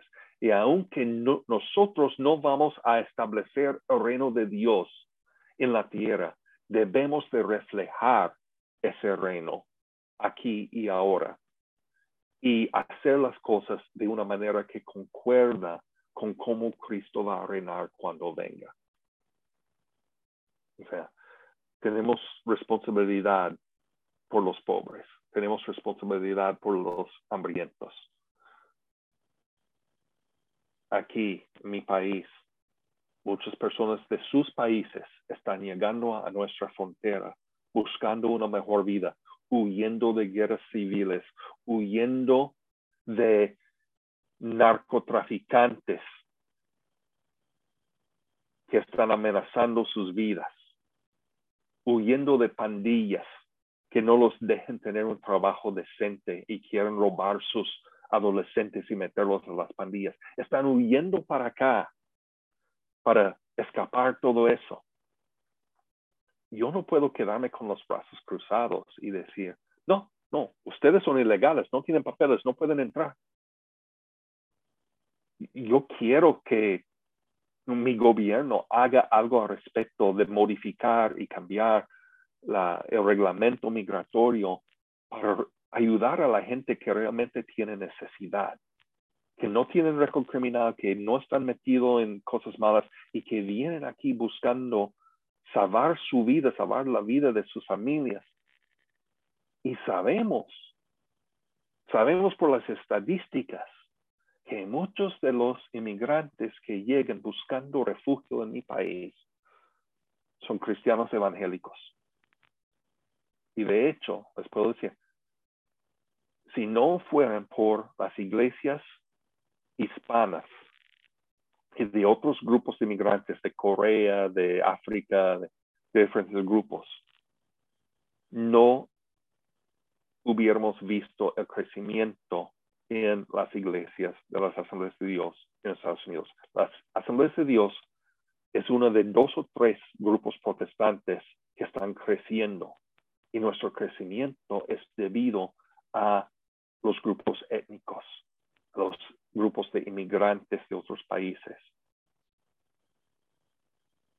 Y ellos están trayendo renovación y avivamiento a la iglesia de acá. Entonces, yo digo, mientras que no sean criminales, ábreles las puertas. Pero, y, pero muchas veces no, todo eso se va a arreglar en el milenio, no tenemos que preocuparnos por eso, porque es un futurismo que no todos los beneficios del reino de Dios son hasta aquel entonces. Algunas personas tienen una escatología demasiado desarrollada que el cristiano nunca debe de enfermarse, nunca debe de tener problemas porque somos más que vencedores y que tenemos el poder del Espíritu. Otros ponen las cosas como que no hay beneficios de ser cristiano ahorita, todo es hasta el futuro, pero vivimos en el ya y él todavía no. Vivimos entre los dos tiempos y debemos nosotros de ser un ejemplo del reino de Dios sobre esta tierra. Y, ya me estoy saliendo de la escatología a, predicar otra cosa, pero uh, siguiendo con Young, en lugar de especulaciones sobre eventos, las doctrinas escatológicas deben apuntar a los creyentes hacia la meta de participar en la obra escatológica de Dios manifiesto en Cristo y derramado en el Espíritu. William Kay en Inglaterra hizo una encuesta de ministros pentecostales en Gran Bretaña y él concluyó que los que esperan pasar por la tribulación en general son más probables de ser educados, tener más estudios en la Biblia y también son más propensos a enfatizar los dones pentecostales. Algunos quieren decir que si no eres pretribulacional, no eres verdaderamente pentecostal. Pero en Gran Bretaña, los que esperan que la iglesia va a pasar por la tribulación son más propensos a enfatizar los dones pentecostales. ¿Por qué será? ¿Será porque ellos reconocen la necesidad del poder del Espíritu y su mover en sus vidas para poder aguantar la tribulación? Una posibilidad. El concepto del rapto ha estado creciendo en desfavor entre una nueva generación de eruditos pentecostales, no solo debido a sus orígenes dispensacionalistas.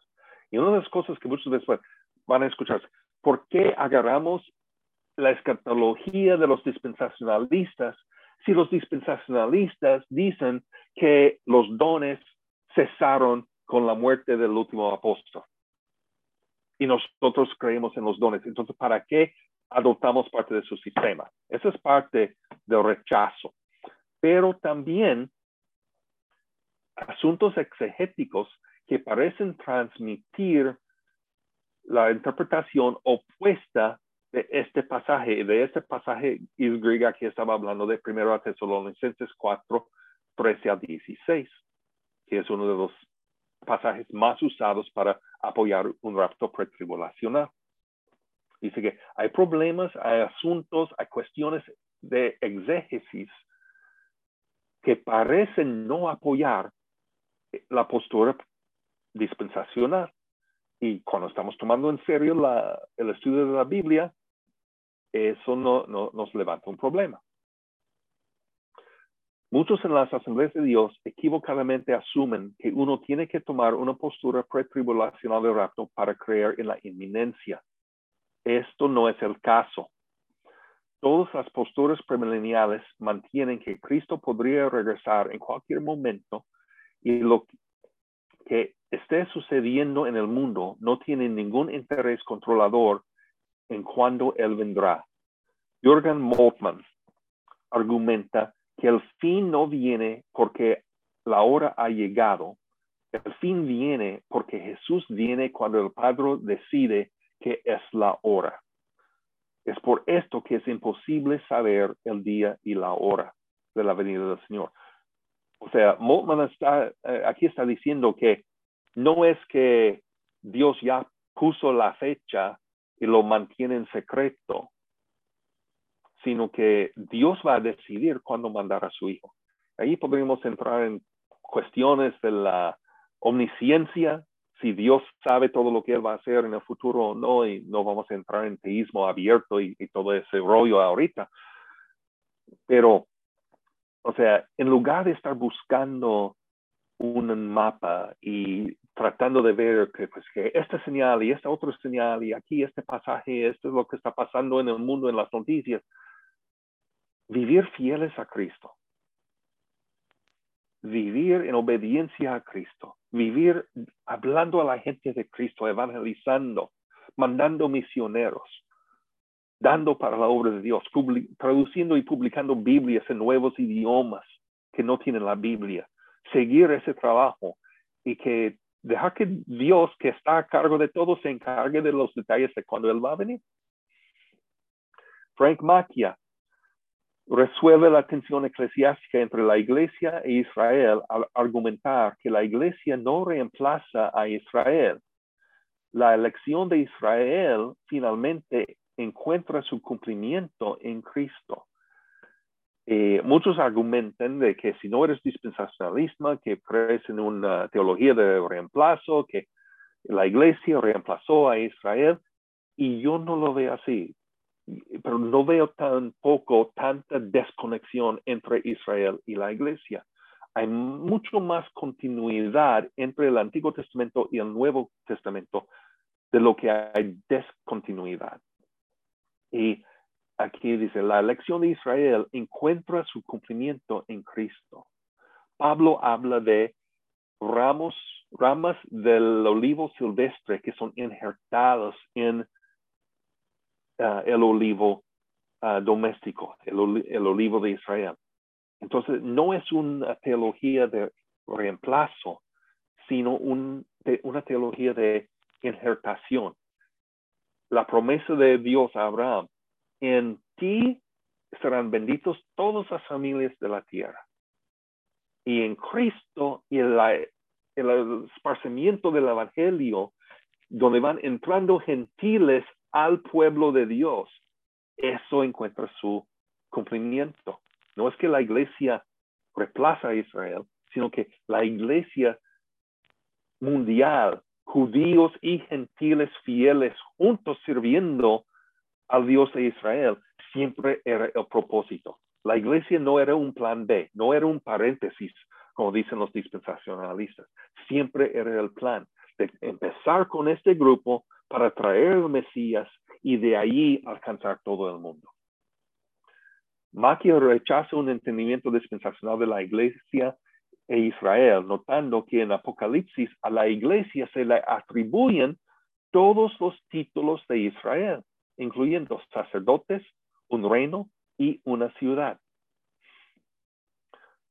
Todo esto indica, dice Menzies en su libro, todo esto indica que en lo que respecta a la escatología, las cuestiones cruciales de nuestros días no se encuentran en las cronologías específicas del final de los tiempos propuestas por los premilenialistas o los amilenialistas.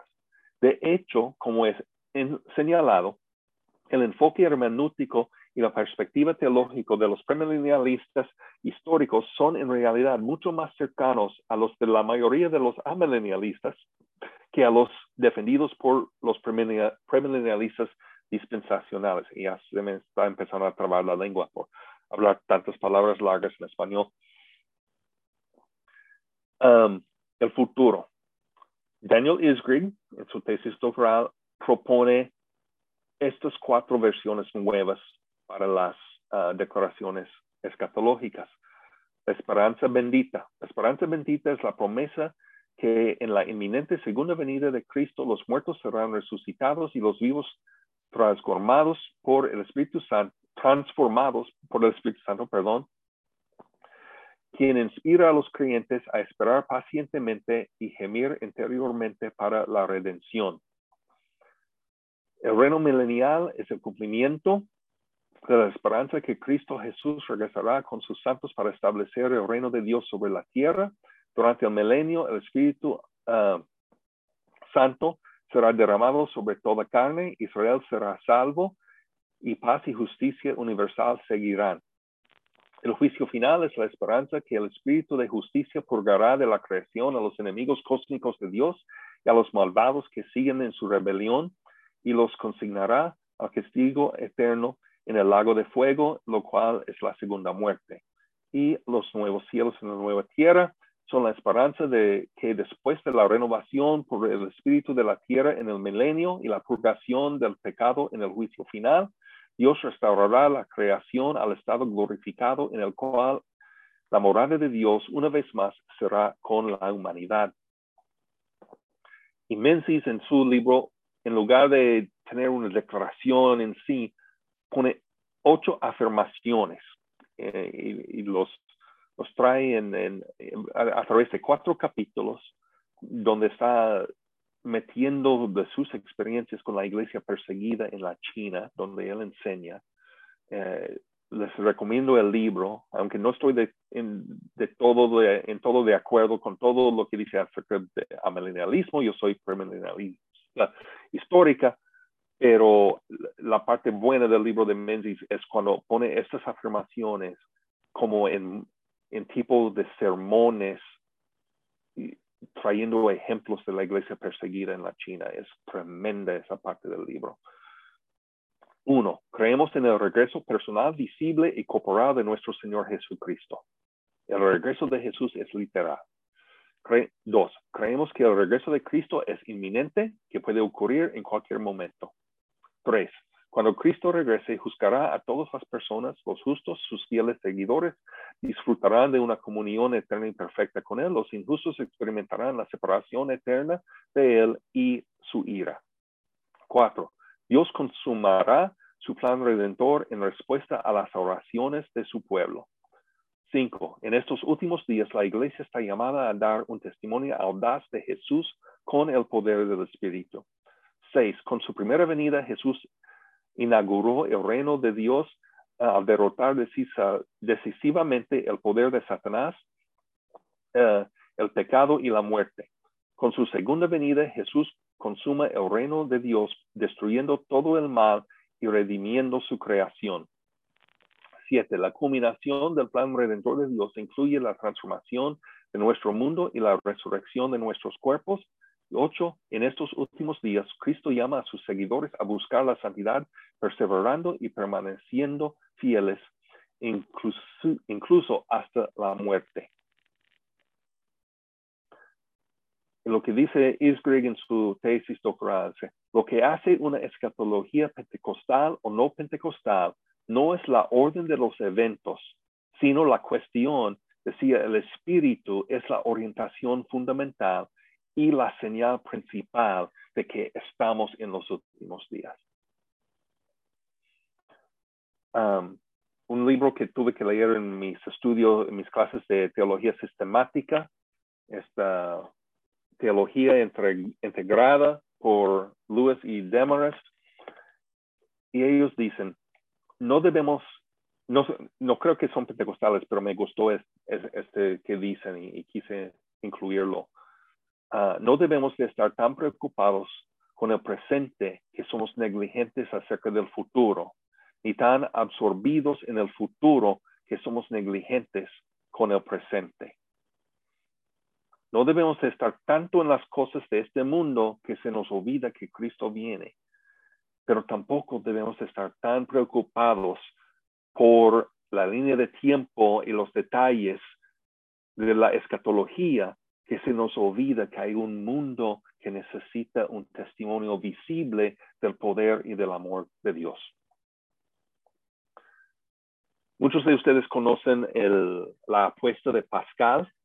Yo tengo mi propia versión escatológica. Y, ah, o sea, la, la apuesta de Pascal es lo clásico de que es mejor vivir como si Dios existiera y vivir una vida moral. Y si al final no es cierto, pues no perdiste nada, viviste una buena vida.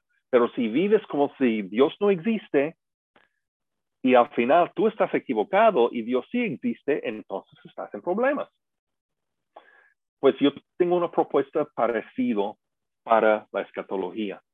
Prefiero creer que la iglesia va a estar en la tierra para la tribulación, o por lo menos por parte de ella, y encontrarme felizmente equivocado y sorprendido cuando pase el rapto y Dios me saca de que, oh, siempre no tengo que pasarlo. Qué chévere, gracias Señor. Prefiero eso que esperar y contar con que Dios nos va a sacar en un rapto invisible y luego aprender que estuve equivocado, que sí vamos a estar aquí en la tierra por algo de la tribulación y no estar preparados para enfrentar tal grado de persecución. Prefiero estar preparado y no tener que usar esa preparación que llegar a algo para la cual no estoy preparado. Y bueno, muchas gracias. Ah, aquí está mi información, mi, correo electrónico, si me quieren escribir. También tengo un blog, ah, perdón, está mayormente en inglés, pero hay algunos artículos allá que están en inglés y en español, especialmente cuando primero lo comencé porque tenía tiempo para escribir en los dos idiomas uh, el mismo artículo. Entonces, eh, espero que, que sea de beneficio a algunos de mis escritos allá, si quieren apuntar esos. Y uh, voy, a, voy a apagar mi cámara y ponerme como han hecho los demás por como cinco minutos para tomar agua, para descansar mi voz tantito y después veremos las preguntas y, trataré de, dar algo de respuesta. Y si no tengo una respuesta definitiva, que en la escatología es muy difícil dar respuestas definitivas en muchas áreas, pero por lo menos dar una orientación, ayudar a la gente a saber dónde buscar más información. Entonces, ah, voy a tomar ese breve break y me cerrar el compartir y, uh, y, regreso en cuatro o cinco minutos.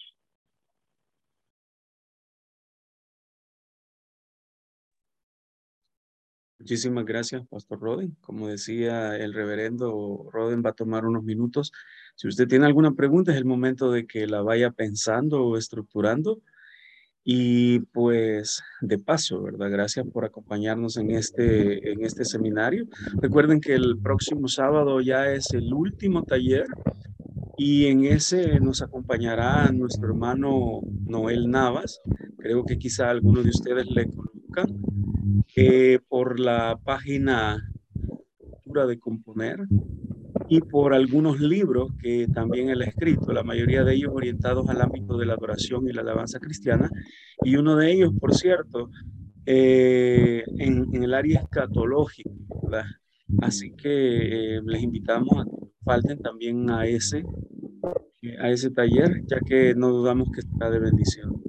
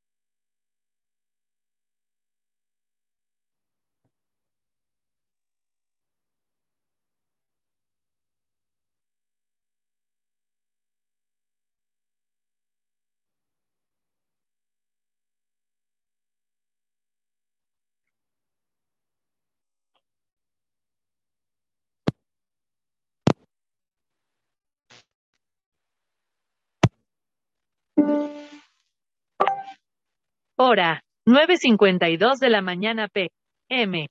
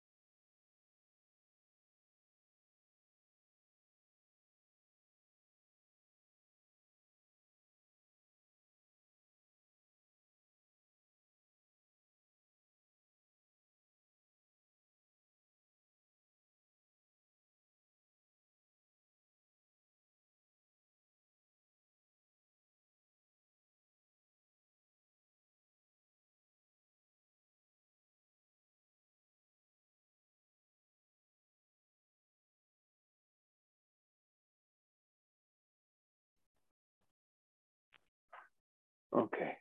Aquí estoy de regreso. También tomé oportunidad para leer los comentarios que la gente había puesto en el chat que no estaba viendo durante la presentación para no distraerme. Pero ahora estoy de, de regreso y uh, estoy, estoy, casi me equivoqué aquí. Ok, bueno. Ahora para abrir para preguntas, uh, déjeme comenzar diciendo que no soy experto en esta área, nomás es, una área que me ha dado algo de interés porque empecé a leer cosas acerca del premilenialismo histórico y algunas cosas y, y no, pues lo que siempre me dijeron cuando era niño, mm, no estoy seguro. Entonces, ah, eh, y, y, cuando veo, de, de, hecho, o sea, yo he tenido a gente tratar de decirme a mí, no, pues que no, tú no realmente no eres de las asambleas si no crees esto, esto y esto. Y entonces he seguido con muy de cerca los debates y, y cómo exactamente son las palabras de las declaraciones que yo tengo que afirmar como ministro. Y, y como el estudio de Iskrig y, y, otros aclara, pues lo del premilenialismo histórico está aceptado, no más que no quieren que andes diciendo a todos que tienen que pasar por el, la tribulación para no causar confusión. Pero ya, no, y no, ok, ya veo unas manos levantadas para uh, contestar. El, hermano Luis Vega Ávila, ¿cuál es su pregunta? Eh, bueno, primero que todo agradecerle, eh, profesor, por esta clase. La verdad que eh, por eso me inscribí, porque la verdad soy muy ignorante en el tema de la escatología y, y la verdad aprendí mucho, más que todo con, con las posiciones que usted expuso. Tengo una pregunta, de hecho estaba leyendo un, bueno, estoy llevando un bachillerato en Asambleas de Dios de Costa Rica y tocaron el tema de Daniel. Entonces no me quedó muy claro, eh, en la lectura decía que, que había un rapto secreto que en la primera donde Cristo venía por los creyentes y luego en la segunda venida que Cristo venía eh, con bueno, los creyentes. Uh -huh, correcto. Entonces, la verdad no me quedó muy claro. Eh, esa es la primera pregunta. Más bien lo que le quería solicitar era si podía ampliar un poco más de ello, porque la verdad no, eh, no conozco muy bien este tema. La segunda pregunta es acerca de las diferencias del prelim ¿Cuántas versiones de premilenialismo hay? Que usted mencionó acerca del histórico y otras, otras vertientes. Y por último, si, si conocerá algún libro que hable acerca de estas perspectivas eh, a milenialismo, post y pre, premilenialismo. Esas serían mis preguntas. Muchas gracias. Ok. Um, voy a comenzar con la última pregunta, porque eso sí, sé que hay libros acerca de uh, tres puntos de vista, cuatro puntos de vista acerca del milenio. Uh, los conozco en inglés.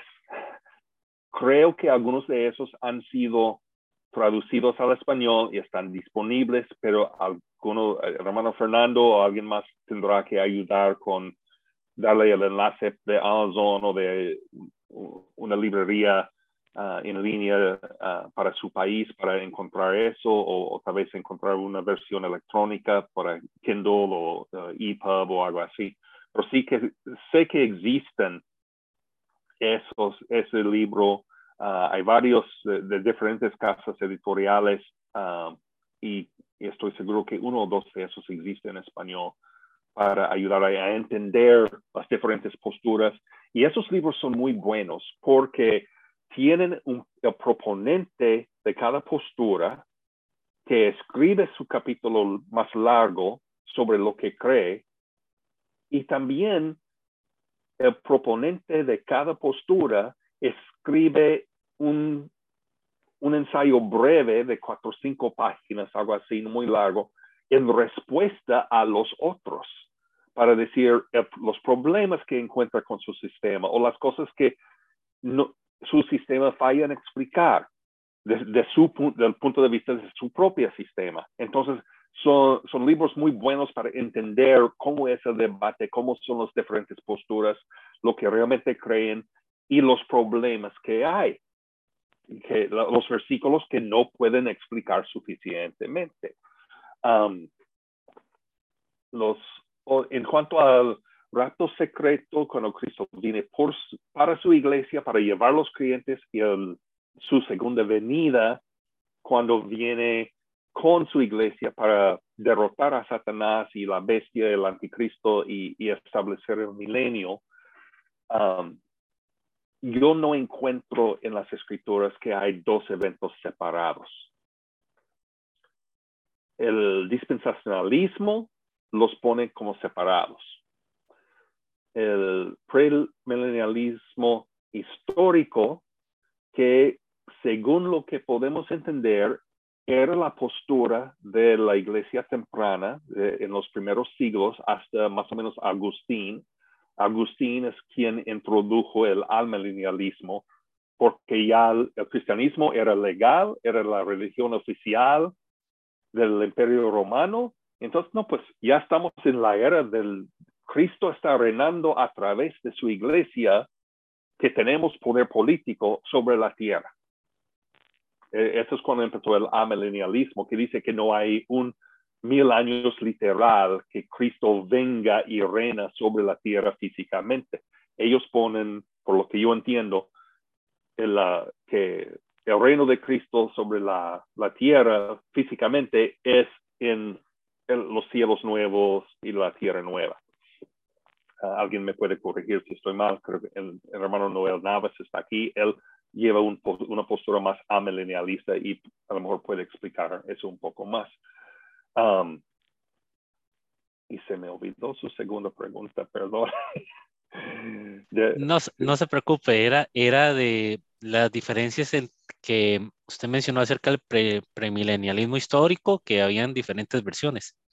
Sí, sí, el premilenialismo histórico, y de hecho hay un muy buen libro en inglés, el Case for Historic Premillennialism, el caso para el premillennialismo histórico, escrito por varios eruditos y publicado por el Seminario Teológico de Denver, Colorado, um, que ese es el premillennialismo que ha existido desde los primeros siglos de la iglesia. Por eso se llama histórico, porque es lo que ha habido para mucho de la historia. El premillennialismo dispensacional es lo que surgió en el siglo XIX con Darby, con la idea del rapto secreto, seguido por siete años de tribulación y después de la tribulación, la segunda venida de Cristo para reinar. Esas son esas diferencias. Perfecto, muchísimas gracias. Ok. Hermano Olivia. Bueno, ¿ahí me escuchan? Sí, ¿verdad? No, yo, yo no tengo ninguna pregunta, solamente quiero hacer unos comentarios. Eh, yo, una, un, un, asambleísta por el que he sido muy influenciada, eh, sobre todo en nuestra iglesia, es, no sé, lo, conocen, Ralph Mahoney, eh, con el callado del pastor. Yo creo que muchos lo conocen aquí. bueno, Ralph Mahoney es asambleísta. Y Ralph Mahoney en, El Callado del Pastor muy puntual dice en la parte escatológica, para él que el, dispensacionalismo fue refutado hace mucho tiempo. Y él es asambleísta, asambleísta de los, de los antiguos. Ya en paz descanse Ralph Mahoney, ya no, ya no está con nosotros, pero él no era dispensacionalista.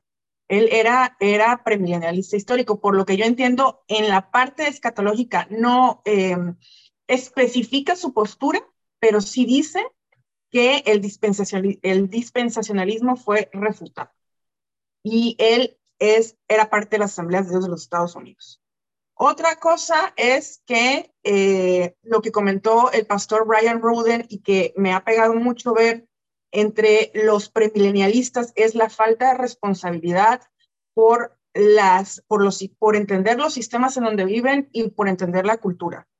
Porque la mayoría de los evangélicos te dice, y eso yo sé, pero no pasa mucho en el sector reformado, pasa más en el sector evangélico, te dicen que estos sistemas son del diablo que el, que el, el enemigo está, es eh, Satanás, es el príncipe de este mundo y que no nos tenemos que preocupar absolutamente por nada, sino que esperar el reino perfecto que es el milenio. Entonces, se la viven diciendo que el cristiano no se tiene que meter a entender los sistemas políticos ni a entender los sistemas económicos y que solamente eh, tenemos que esperar la perfección del reino venidero. Y eso es una irresponsabilidad por parte de los evangélicos y por parte de los cristianos, porque como dice el pastor Brian Roden, el Señor nos entregó una tierra que tenemos que eh, dominar, organizar y ver por ella. ¿sí? Y por eso en muchos sectores a los evangélicos y a los cristianos nos ven como ignorantes, ignorantes en todos los aspectos del mundo, porque lo único que nos importa es no nos salimos de ese sistema de pensamiento futurista. Y tres, eh, el afán de estar explicando cada detalle del futuro. Ya cayó en un error el hermano pastor Armando Alducin, mainstream de, de, los, de las redes sociales, eh, ya cayó en varios errores. Y esta última tuvo que pedir perdón porque se equivocó, porque dijo que Jesús o el, o, el rapto iba a venir no sé qué, qué año, en fin. Entonces, ese afán de estar explicando el futuro detalle por detalle, tanto que si sale un chip 5G eh, ya es el chip de, del diablo, tanto que si eh, sale un líder de pronto muy carismático, ah, ese es el, el, ¿cómo se llama? Ese es el, La bestia o el anticristo. Es el anticristo. Eh, el 666 todo el tiempo es la marca de la bestia y todo el tiempo están tratando de explicar la marca de la bestia. Entonces, es desesperante ver cómo el dispensacionalismo se ha metido en, la, en, los sistemas de pensamiento del cristiano y hemos adoptado un sistema que ni siquiera la Biblia lo explica. ¿Sí? Entonces, eso, esas tres cosas solamente quería comentar, no es ninguna pregunta y espero que sea de retroalimentación. Ok. No, y, eso me lleva, um, hoy estoy sacando este libro que sabía que tenía algo, algunas cosas acerca de escatología, pero no quise hacer mi presentación más largo y meter más dispositivos con más errores de ortografía. Perdóname por no revisarlo mejor, hermano.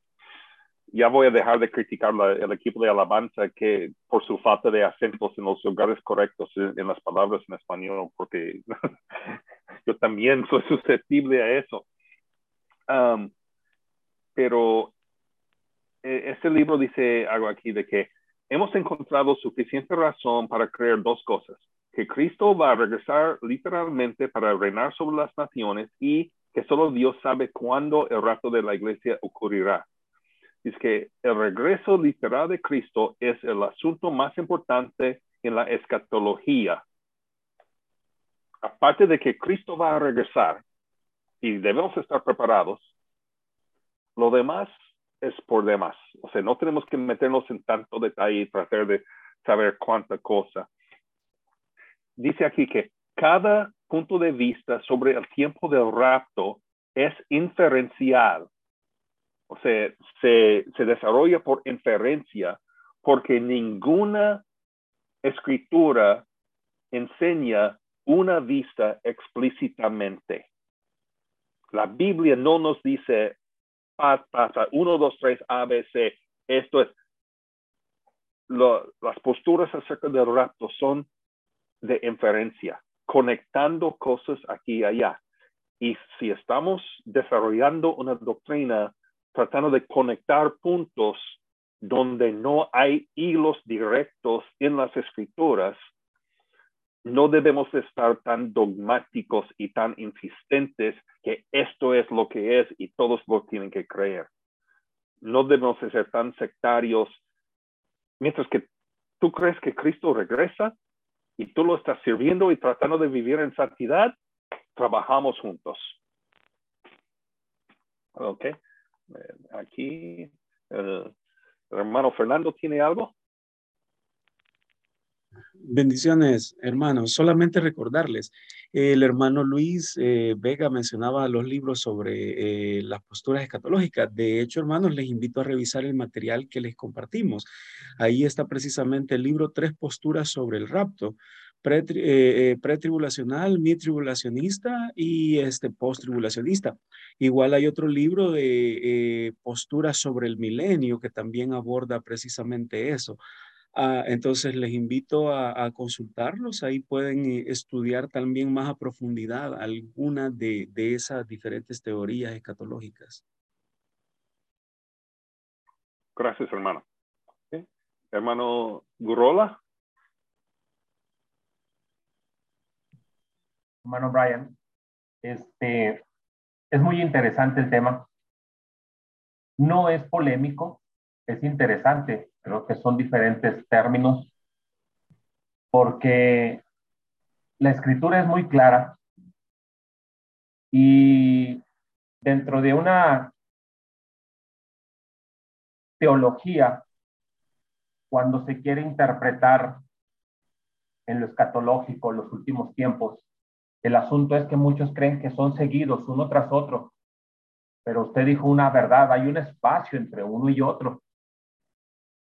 Creo que los ministros sensacionalistas han querido aparentar una luz espiritual a su vida y enseñan a su feligresía cosas que no están ni siquiera en la escritura.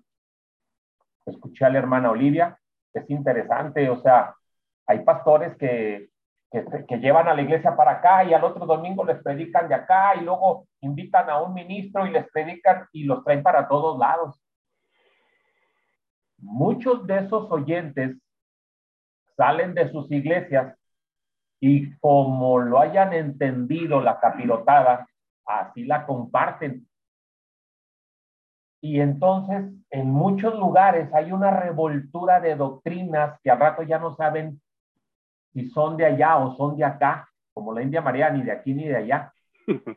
El asunto interesante, hermano, es que el hermano Luis Jovel dijo, yo no soy de ninguna de esas corrientes filosóficas que hay en el cristianismo. Yo me baso a lo que dice la escritura. Ahorita que mencionó uno de sus, de sus exposiciones, traía la cita de Tito 2.16. Y parecería que la idea de Pablo es que brincamos a la segunda venida de Cristo, pero no es así. O sea, simplemente Pablo tocó un tema pero no quiere decir que el Espíritu Santo se equivocó y lo que ya había dicho Pablo en Tesalonicenses, ahora en Tito se corrige, y lo que Juan dice en Apocalipsis, en Hebreo. Entonces, hermano, tenemos que entender que hay una línea. Usted la mencionó ahorita, hay una línea. Y tenemos que ser muy prudentes, muy sabios a la hora de compartir una enseñanza. Mi papá falleció hace tres años, hace nueve años, nueve o diez años, nueve o nueve años falleció mi papá. Mi papá toda su vida no, no, dio, una, no dio ni una traza de cristiano, ni de simpatizante, ni de creyente, de nada dio mi papá su vida. Él, tuvo, él murió a los 93 años de edad. Su último periodo estuvo con mi hermana, que es cristiana y es muy positiva.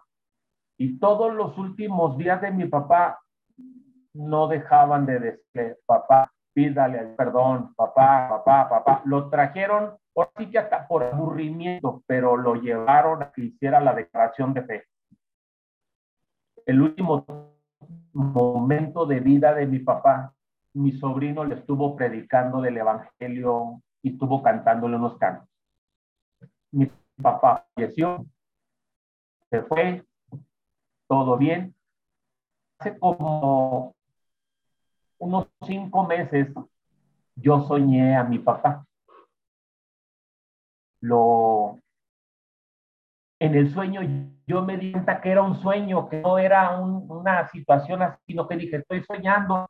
¿Y por qué a mi papá? Pero yo a mi papá lo veía muy joven joven, no lo vi así viejito, arrugado, cascado, como ya él estaba terminando. Yo lo vi joven y le dije, papá, ¿cómo es la vida ya? Y me dijo, Héctor, no te imaginas lo bonito que es la vida. Se acabó acto, no hubo más plática, no hubo más. Yo no sé si desperté o me brinqué otro sueño porque en veces así tiene unos 20 sueños en una noche. Lo que a mí me quedó es que tuve una experiencia donde pude platicarle a mi papá, preguntarle qué había sucedido. Esa es una experiencia mía. Yo no tengo que enseñarla como una doctrina a nadie. Yo no tengo que decirle, aquí el asunto dice que la Biblia y mi papá está en el cielo. No, no, no puede uno dogmatizar, sacar textos de la Biblia, forzarlos, meterlos y sacar lo que uno haya tenido o experimentado o algo. Todo está en la Biblia. Todo está muy claro en la Biblia y tenemos que ser muy prudentes, muy mesurados a la hora de compartirlo. Agradezco a Dios este curso. El hermano Fernando, el hermano Luis Jovel habló muy interesante. 12 de la noche estábamos aquí agarrados como si apenas hubiera la clase, empezado la clase. El hermano Jorge Canto lo conoce, un jovencito, y hoy usted, hermano, un tema muy importante, con mucha prudencia, con mucha sabiduría, sin tendencia a inclinar la balanza a ningún lado, sin dejarnos de llevar por algún lado, sino que verdaderamente una buena explicación. Yo le agradezco, hermano Brian, por el tema. Yo espero que mi comentario sirva y, y para todos podamos ser muy mesurados y muy cuidadosos en todo lo que oigamos que Dios les bendiga y gracias por esta oportunidad. Bendiciones, hermano Brian. Gracias, hermano, por su comentario. Um, usted dijo algo de que, pues, eh, un, un, domingo les prediquen de acá, otro domingo los prediquen de allá, y luego traen un invitado que los lleve por acá, y, y salen los feligreses sin saber dónde. Ah, también con eso, uno de los peligros, una de las bendiciones que también es un peligro es la televisión cristiana. Porque la gente, pues para no estar viendo las telenovelas eh, o de HBO o todas las cosas del mundo, me meto todo el tiempo en, en, televisión cristiana, eh, Trinity Broadcasting aquí en Estados Unidos, Enlace allá en, Latinoamérica o, o, Daystar, otras cosas. Y si uno quiere confundirse teológicamente, nomás hay que ver unos seis horas seguidas de televisión cristiana, porque uno va a salir de ahí escuchando de tantas posturas diferentes. Y, queremos que nuestra gente se metan a la palabra y que quieren aprender, pero tenemos que guiarlos a buenas fuentes. Parte del, parte del trabajo de un pastor, y no estoy hablando tan, solamente de pastor de iglesia, sino pastor de ovejas, no es solamente darles buena comida para comer y alimentarlos bien, sino también ayudarles a evitar comer cosas que les pueden hacer daño. Entonces, parte de nuestra responsabilidad como líderes, como maestros, como, dice Santiago, muchos de ustedes deben de ser maestros porque hay mucha más responsabilidad parte de esa responsabilidad es ayudar a la gente a encontrar lo bueno y saber cómo evitar lo malo.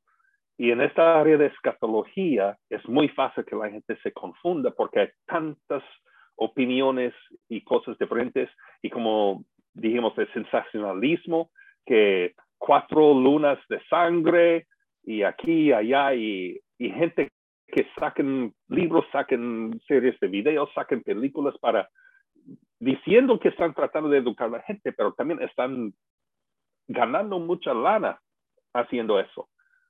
Y a veces confunden a la gente, se hacen ricos y luego la iglesia está eh, en un eh, está yendo por todos lados porque nadie los está dirigiendo bien y nosotros como líderes, como pastores, como maestros, tenemos que enseñar a la gente cómo discernir cómo hacer buena hermenéutica y, y, cómo entender la palabra correctamente con buenos métodos de estudio y no solamente depender de abrir YouTube o abrir el canal de enlace y a ver qué nos sale. ¿Ok? Hermano Pedro. Eh, muy buenas noches a todos, hermano Brian. Un gusto escucharlo. Eh, estaba pensando un poquito en una de las citas que usted nos compartió del doctor Michael Hazel. Todos los sistemas escatológicos toman atajos, cada sistema se enfrenta con pasajes que no cuadran bien con su explicación. Entonces, eh, totalmente de acuerdo, ninguna, ninguna postura escatológica va a contestar todas nuestras preguntas.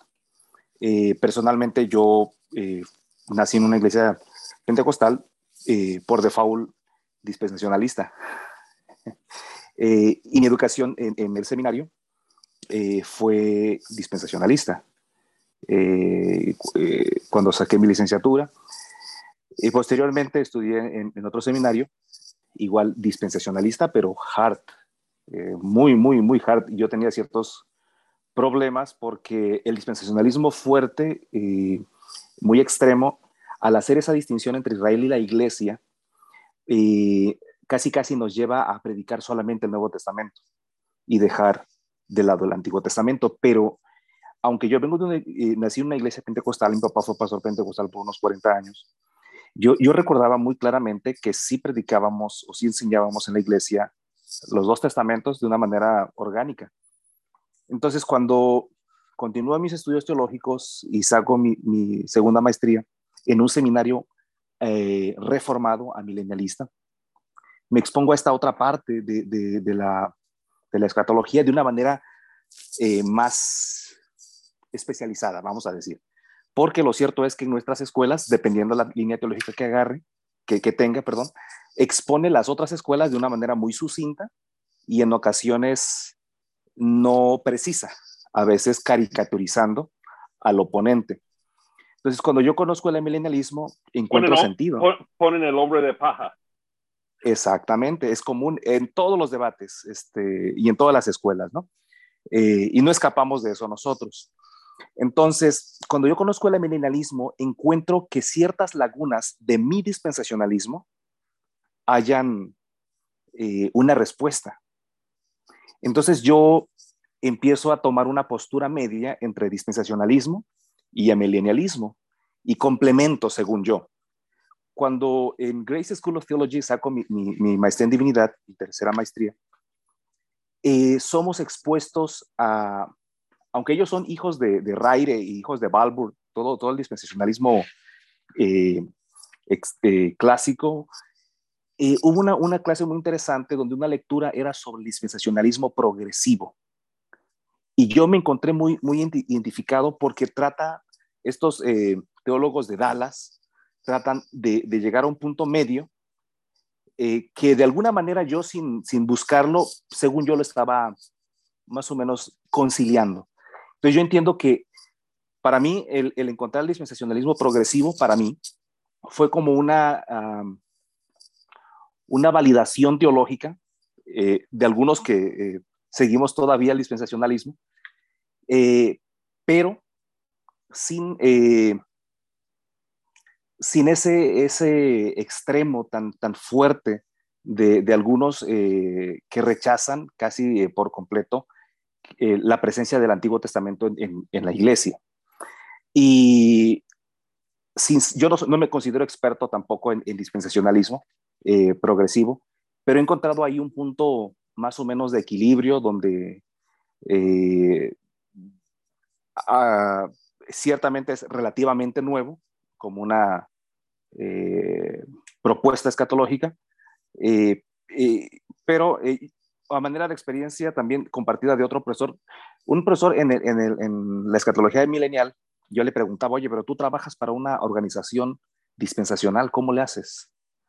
Dice, lo cierto, y me gustó mucho esa respuesta, dice, lo cierto es que muchos de nosotros, los evangélicos hoy, leemos menos la Biblia que los judíos en el tiempo de Jesús. Y ellos fallaron en entender la primera venida del Señor. ¿cuánto más nosotros no fallaremos en entender con probabilidad la, segunda venida del Señor?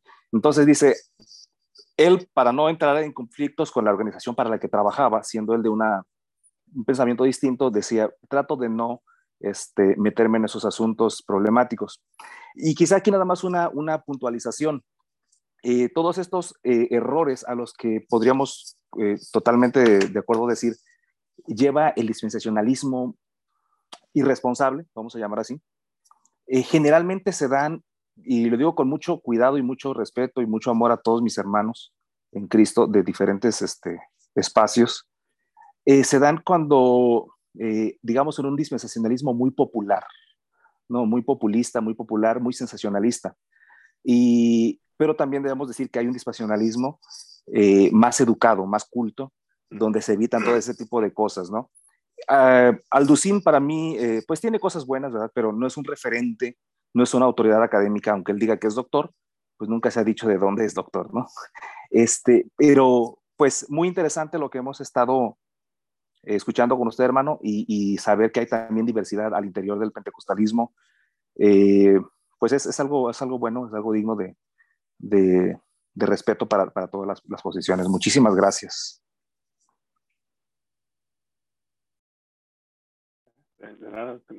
Gracias por su comentario. Mencionó, mencionó lo de muchos grupos dispensacionalistas, como que se les olvida el Antiguo Testamento. Um, y eso me recordó que es de este libro que salió en inglés hace un par de años y es buenísimo. Eh, acaba de salir este año en español de la doctora Carmen Imes, se llama Portadores de su nombre, la importancia del Sinaí. Y esto se trata de, de por qué la ley de Moisés, el Torah, que recibió de Dios, todavía tiene importancia para los cristianos hoy en día, porque somos portadores de su nombre. Dios puso su nombre sobre, sobre su pueblo Israel. Nosotros como cristianos, está en el nombre, estamos nombrados con el nombre de Cristo y debemos reflejar a Cristo en nuestro diario vivir, en cómo tratamos a las personas, en cómo manejamos nuestros negocios. muy buen libro, lo recomiendo. Ah, sé que otros del grupo lo han leído en inglés y, acaba de salir en español, es buenísimo. Ah, también por uh, publicaciones Kerigma en español. Y la, doctora Carmen Imes ha estado estudiando español, refrescando su español. Ella sirvió de, de um, misionera con su esposo en, en Filipinas antes de sacar su doctorado y somos amigos en Facebook. Ella es muy abierta a hablar con la gente lo, recomiendo mucho, aunque no, no, es nada del tema de esta noche, pero mencionó el Antiguo Testamento y tuve que promover el libro de mi amiga. ¿Alguien más tiene pregunta?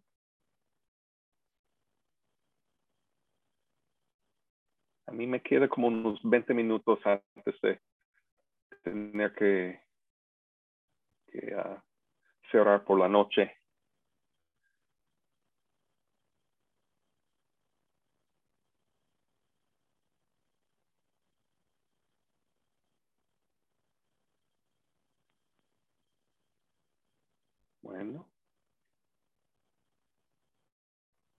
No, no veo otra mano levantada ahí. Eh, sí. El hermano David levantando la mano. Ok, pues no, no me salió aquí. Entonces, sí. Adelante. Ah, muy buenas noches eh, a todos, hermanos, y, gracias por la, por la, exposición, profesor. Em, yo tengo inquietud. Realmente yo pensaba, ¿verdad? Al, meterme a este, a este seminario y específicamente con este tema, que este iba a ser una defensa del dispensacionalismo. Y me ha, me ha sorprendido y, realmente también me ha agradado mucho la, posición, digamos, abierta que, se ha manejado. Eh, pero entiendo, ¿verdad? Sí, espero no, no, haber entendido mal, pero entiendo que no solo no es una defensa del dispensacionalismo, sino a pesar de que no se quiere dogmatizar ah, con respecto a ese tema, sí entiendo yo que el dispensacionalismo tiene, tiene quizás las mayores fallas. Eh, y siendo así, hermano, ¿será que podría usted decirnos cuáles son las mayores fallas o los mayores defectos que tiene el dispensacionalismo? Esa es mi pregunta. Ok. Um, parte del asunto es, es está en, la historia. O sea, el dispensacionalismo es, es muy reciente, uh, del siglo XIX, aunque sus promovedores quieren decir, no, pues que lo encontramos aquí, lo encontramos allá. Como dije, dije y, dijeron los autores que yo cité, muchas veces alguien que ya tiene una postura tiene la capacidad de encontrarlo en cosas del pasado donde realmente no está. Um,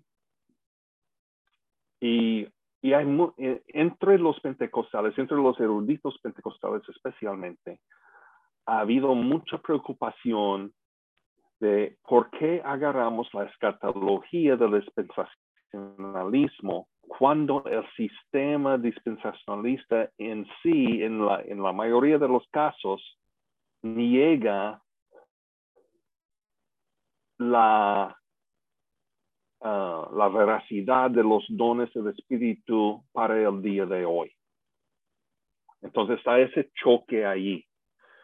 Uh, que, que, los pentecostales que agarraron el dispensacionalismo lo tuvieron que modificar de inmediato para deshacer esa parte, aunque en el tiempo de, principios del movimiento pentecostal, a, comienzos del siglo XX, muchos de los que estaban más en contra de, de lenguas y de profecía y de mujeres predicando eran los fundamentalistas dispensacionalistas.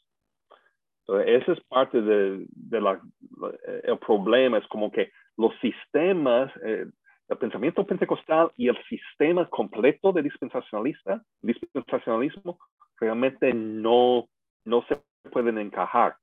Uno tiene que modificarse para ir con el otro. Esa es la pregunta histórica. Um, y también es que desde como los 40, 1940, 1950, ya que salieron los rollos del Mar Muerto, que fueron descubiertos en el desierto, allá en las cuevas de Qumran.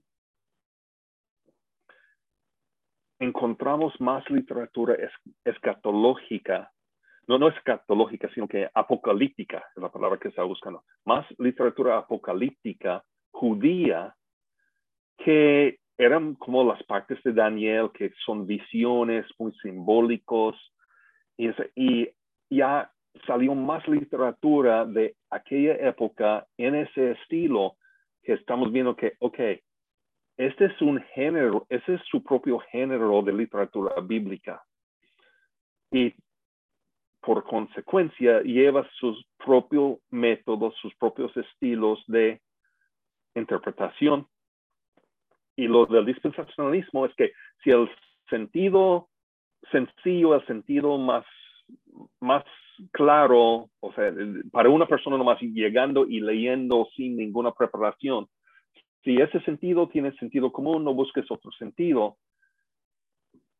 Y, pero lo, como lo han usado para, no, pues que, que esto aquí, es esta tecnología que acaba de ser. Y en el sistema dispensacionalista, como que cada vez, cada generación parece que las interpretaciones cambian.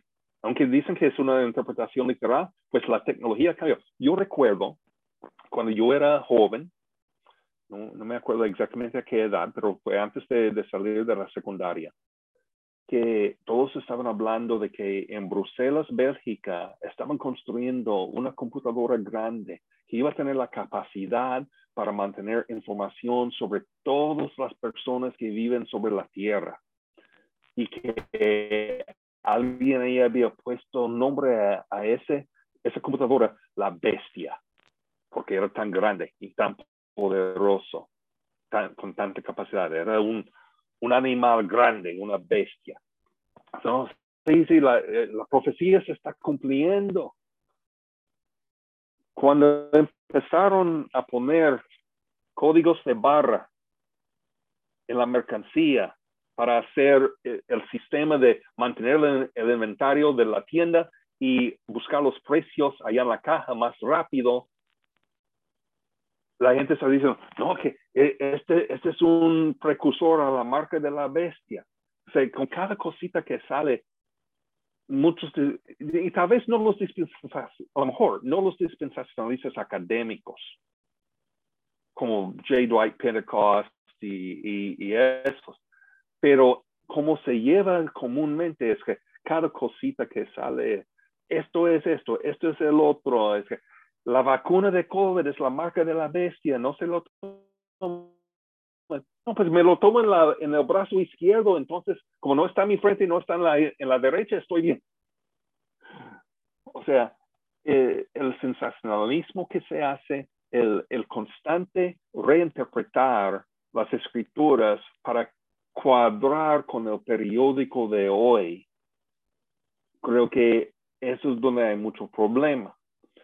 Ah, hay cosas buenas dentro del sistema.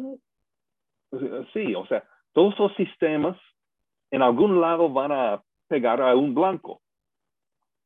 Pero en su totalidad, en, yo personalmente encuentro el sistema dispensacional, especialmente en la escatología, tener más problemas que los otros sistemas. Para mí, el premilenialismo histórico es el que tiene menos problemas, que deja menos, menos preguntas sin resolver. Pero hay desafíos todavía.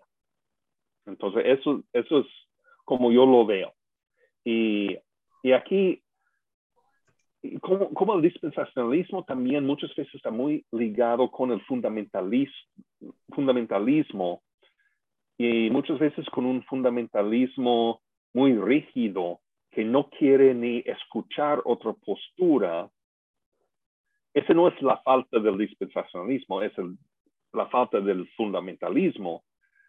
Pero tenemos que estar abiertos a ver las otras posturas y entenderlos realmente por lo que dicen, por lo que creen y, y no escuchar solamente las caricaturas de ellos.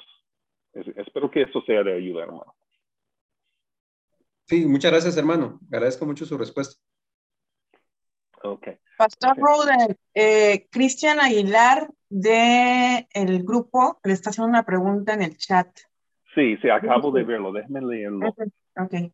okay. hermano Brian, hago la siguiente pregunta por este medio del chat el dispensacionalismo como un sistema de interpretación de las profecías bíblicas acerca de la segunda venida de Jesucristo es equivocada.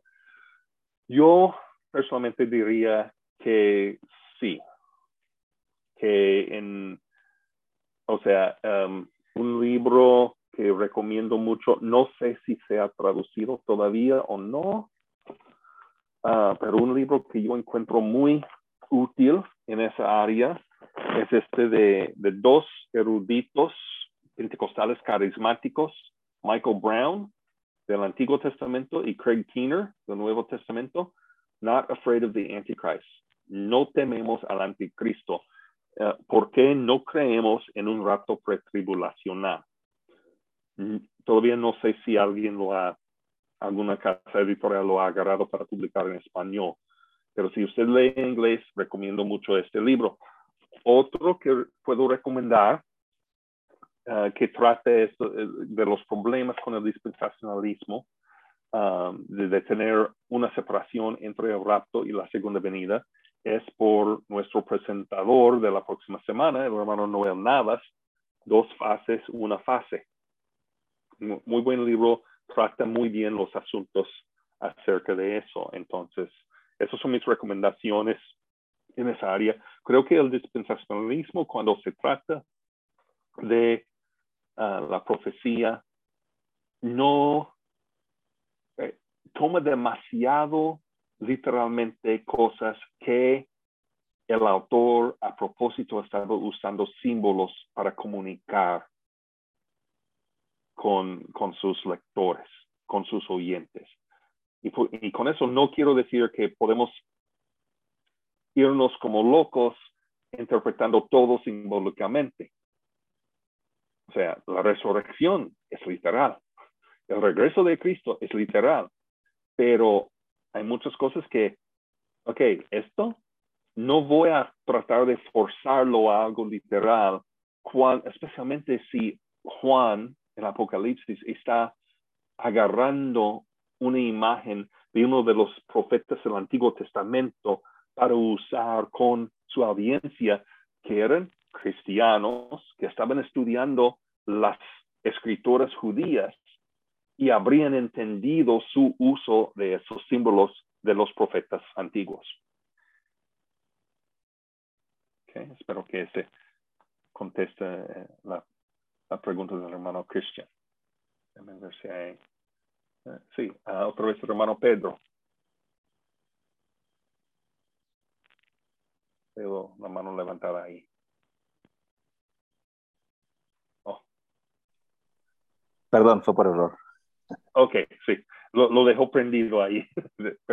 Perdón, hermano, eh, disculpe, mi hijo quisiera saludarlos a todos. Oh, creo que ya le dio pena. Perdón, hermanos. Dios les bendiga. estoy viendo aquí qué más en si hay algo más en el chat. Paz, yo tengo una preguntita rápido, pero así igual me la puede responder usted o el pastor Fernando si está por ahí todavía. Sobre las promesas hechas a Israel, ¿qué es lo que piensa el premilenialismo histórico? gracias, Olivia, y sé que me mandaste esa pregunta hace unas semanas cuando yo estaba preguntando en el otro grupo si había alguna pregunta que quisieran escuchar. Y, yo chequé con un grupo de premilenialistas históricas uh, en Facebook, donde soy miembro, donde platican esas cosas, y que sí que, que la, influen la promesa de, de, ser bendición a toda la, todas las familias de la tierra, porque el Mesías que viene de Israel va a estar reinando, va a estar trayendo un paz universal. Uh, ese es uno de esos. Um, el hecho de que Cristo, el rey mesiánico, va a tener su reinado desde Jerusalén, eso cumple la, um, la promesa de la restauración del reino davídico, que un hijo de David siempre iba a reinar sobre su trono. E, esa promesa se cumpla cuando Cristo viene en el milenio para reinar sobre la tierra. Y me dijeron uno o dos más, otros que en este momento no recuerdo y, uh, no regresé esta mañana a ese grupo para, para buscar si había más respuestas, pero esas son dos de las promesas, que la bendición a todas las familias de la tierra, uh, la promesa de Abraham, y la promesa de un hijo de David reinando sobre las naciones. Eso se van a cumplir en, en, la, en el milenio. Y en cuanto a la salvación de Israel, hoy en día estamos viendo más y más judíos étnicos, de, familias judías por, uh, genealógicas, llegando a reconocer a Jesús como el Mesías prometido. Ha, ha, habido en los últimos dos décadas un crecimiento grande en el pueblo judío mesiánico, que son judíos de raza, de ascendencia, pero aceptan a Jesús como el Mesías, ya están viendo que Él cumplió las promesas y las profecías y lo están aceptando como, ah, como el Mesías, como el Cristo prometido.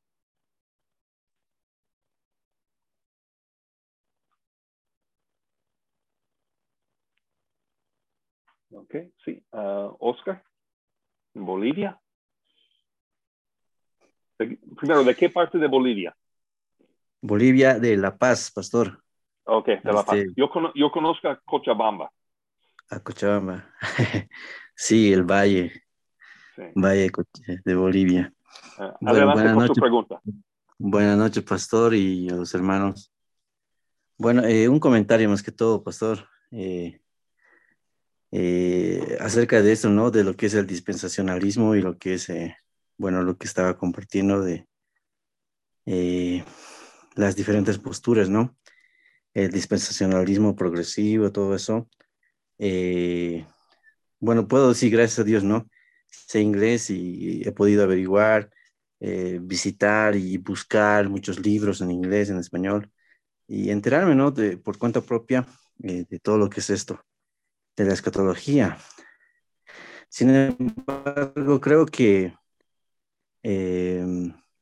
hay que tener todavía mucha eh, mucha paciencia. Creo que todo, especialmente todo lo que es Latinoamérica, está eh, em, con lo que es esto del dispensacionalismo y, y es algo que, que, es muy profundo, ¿no? Está muy arraigado. Y, y no, yo, yo amo lo que es, lo que es esta, esta tradición, ¿no? Lo que ha venido desde los misioneros, justamente los misioneros americanos, ¿no? Incluso a, a Bolivia, uh, y creo que toda Latinoamérica, ¿no? Con lo que es este, esta postura, ¿no? Y, y, hablar y decir, tal vez ir en contra de, de lo que es el dispensacionalismo en este caso, eh, es incluso tomado como, como que te estás apartando, ¿no? Te estás apartando totalmente de lo que es la, la sana doctrina, ¿no? Y especialmente países muy, muy conservados, por ejemplo, el caso de Bolivia, es bastante conservado, especialmente la parte occidental, ¿no? Entonces es como que te pueden alejar incluso de lo que es el, la denominación, ¿no? Eh, pero, sin embargo, eh, concuerdo que estos temas se debería tocar a un nivel académico, en seminarios, ¿no es cierto? Seminarios, eh, universidades, ¿no? Porque hablar al pueblo es como que un motivo de, de traer confusión, yo lo vería así. Y veía también, eh, como dice Romanos 14, que los fuertes en la fe tienen que ayudar a los débiles, ¿no es cierto? Uh -huh. Entonces, hay mucho pueblo de Dios que no tiene acceso ni siquiera a lo que son libros, no tiene acceso a lo que es literatura. Uh, entonces, creo que podemos ser de pie de tropiezo. Eso es lo que yo pienso. Personalmente he llegado a esa conclusión. Yo puedo sacar, eh, eh, eh, buscando libros, eh, he podido ver, ¿no es cierto?, cuál es la postura que se acerca más a la Biblia, pero hablar a mis hermanos, hablar a mi congregación de estos temas, yo todavía no, la verdad, eh, no puedo hablar porque sería como ser piedra tropiezo por mis hermanos. Entonces, eh, o, o, sea, es un tema un poco, es un poco, es un tema bien delicado, la verdad. No sé, alguien decía que no, sí. que no es un tema de, claro, si usted, hermano, ha leído libros ya y está, eh, ya sabe, tiene algunas bases de hermenéutica, hermenéutica, exégesis, entonces, claro, lo va a entender, pero eh, ¿qué del pueblo? ¿Qué de la gente? ¿Qué del pueblo que, que no tiene este acceso? ¿No es cierto? Entonces, eh, seríamos pie de tropiezo, ¿no? Y la misma palabra dice, ¿no? Que alguien que hace caer a uno de estos pequeños se molino al cuello y que se echa al mar, ¿no es cierto? Entonces, um, hay que ser muy cuidadosos, yo creo.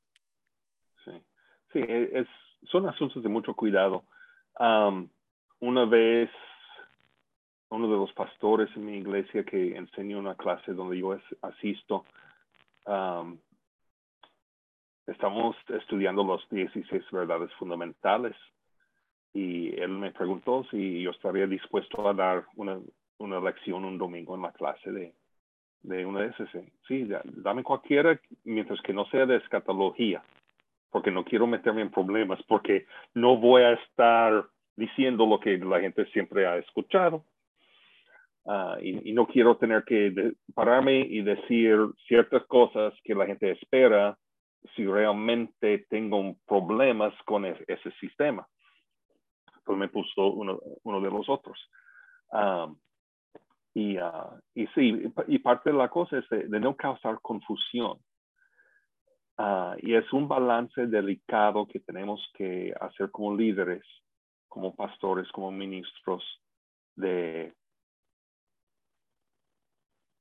asegurar que la gente no caiga en error, pero también parte de, de mi llamado como maestro era de ayudar a la gente a tener las herramientas para hacer buen estudio de las escrituras.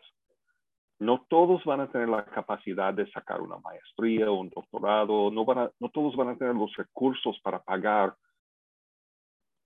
educación de ese nivel. Pero aún con la gente más sencilla podemos enseñarles cómo manejar correctamente las escrituras. Y ya con un, un entendimiento de cómo manejar bien las escrituras y unas advertencias acerca de cómo no ir interpretando, que no meternos en el sensacionalismo, no meternos en especulaciones, sino tener un buen estudio, un, unas buenas herramientas para estudiar la palabra. Um, ya entonces, construyendo sobre esa base, podemos empezar a hacer. Ok, y, y hace, no es de que nosotros vamos y decimos, no, que esto está mal, que tienen que creer este otro, sino que ya que la gente puede hacer un buen estudio de la palabra y aunque no conozcan la palabra hermenéutica, entienden una buena hermenéutica para la interpretación de la palabra. Luego estas preguntas van a surgir por sí solo y nosotros estar preparados para contestar esas preguntas.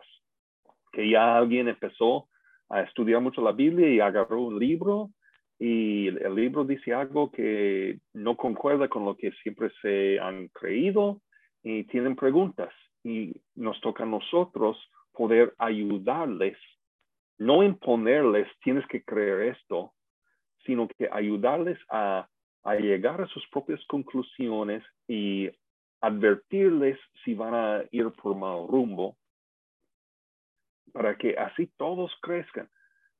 O sea, las ovejas dependen del cuidado de un pastor pero las ovejas también tienen que crecer y algunos de ellos algún día van a ser maestros de escuela dominical, van a ser líderes de varones, líderes de damas.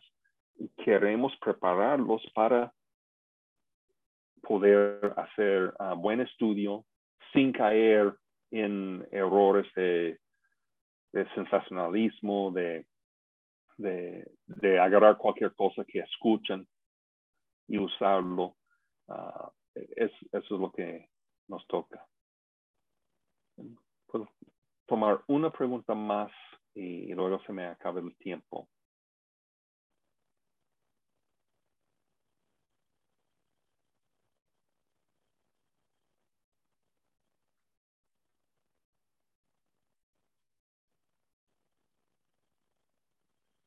Okay.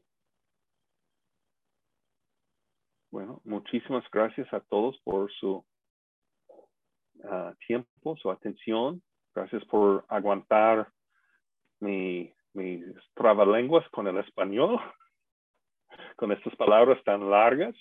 Yo, yo a veces hago interpretación para predicadores y, y yo digo, hablar el español toma como 20, 25% más tiempo que el inglés que está predicando el predicador, porque son, la, la, traducción lleva más sílabas y cuesta más tiempo decirlo. Pero muchas gracias por su tiempo esta noche. Yo no he podido estar presente en vivo en todas las sesiones, pero he escuchado las grabaciones y estos talleres han sido buenísimos.